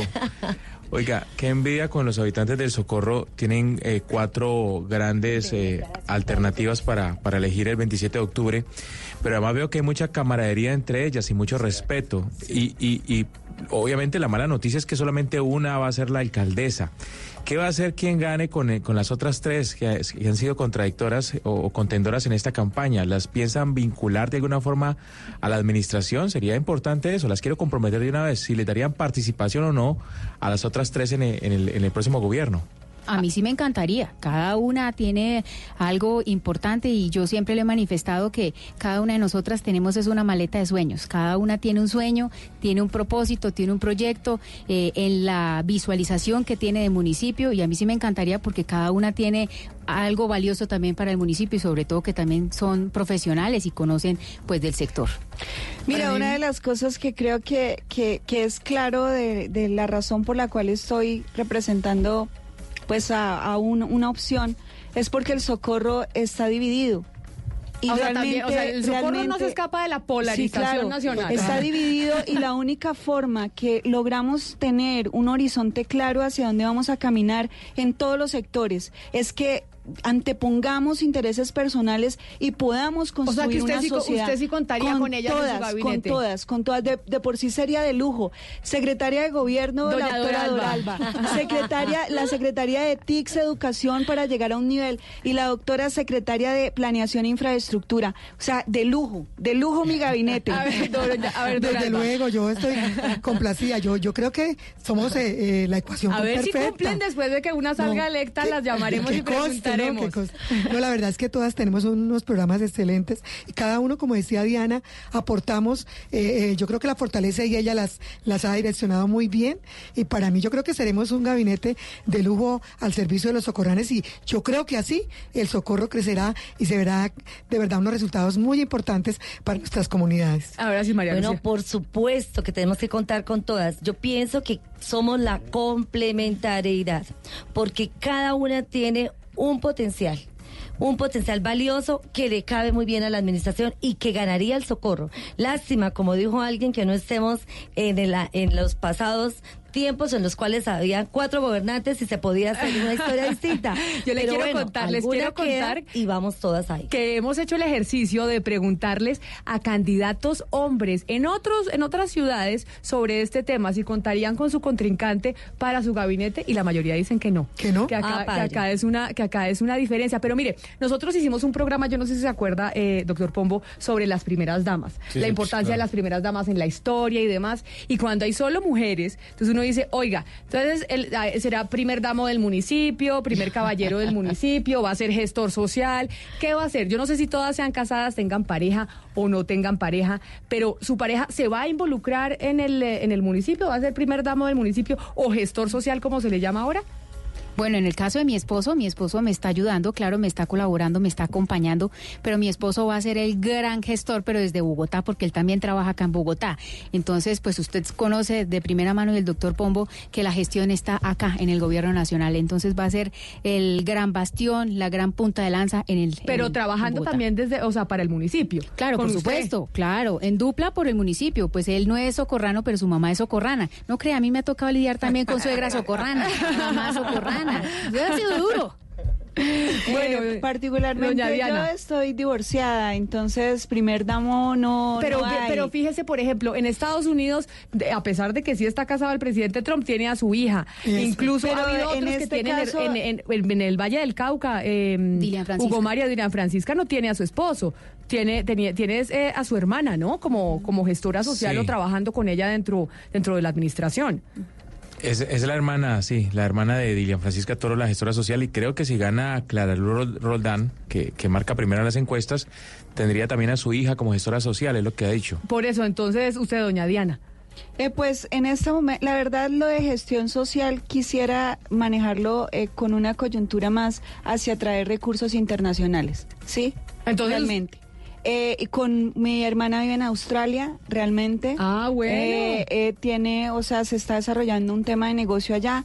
Eh, mm, me gustaría, pero realmente creo que la gestión social es la forma de canalizar más rápidamente la materialización de la solución de las necesidades de las personas. Y doña Doralba, usted. Bueno, yo la verdad, eh, particularmente pienso que en este momento el municipio necesita un acompañamiento muy importante en la parte social. Como no te he contado, nosotros también somos empresarios y mi esposo es abogado y también es empresario. Pienso que no estaría al frente, pero mi hija, que es psicóloga, Ah. sí aportaría muchísimo al tema. Adicionalmente, mi hijo también es de mucho servicio social, también es abogado. Entonces, yo creo que será muy importante contar con una ayuda ya más estructurada como una Pero se da cuenta como los hombres son más reacios porque las mujeres por lo general sí estarían ahí eh, al lado del candidato. Es la gran transformación Sí. política, o sea, mejor dicho, yo no digo que voto por ustedes porque me meto un problema detrás de votos, pero si no no deberían votar allá. sí. María, Lucía- alcanzó. María Lucía, Bueno, y en su caso. Yo también soy divorciada. Y en ese caso cuento con el respaldo de mi familia. Mi papá es socorrano, está ahí, es el que me acompaña también en, en esta, en este caminar político. Y mi hermana, que es del área de la salud, ella sería mi primera, mi primera dama.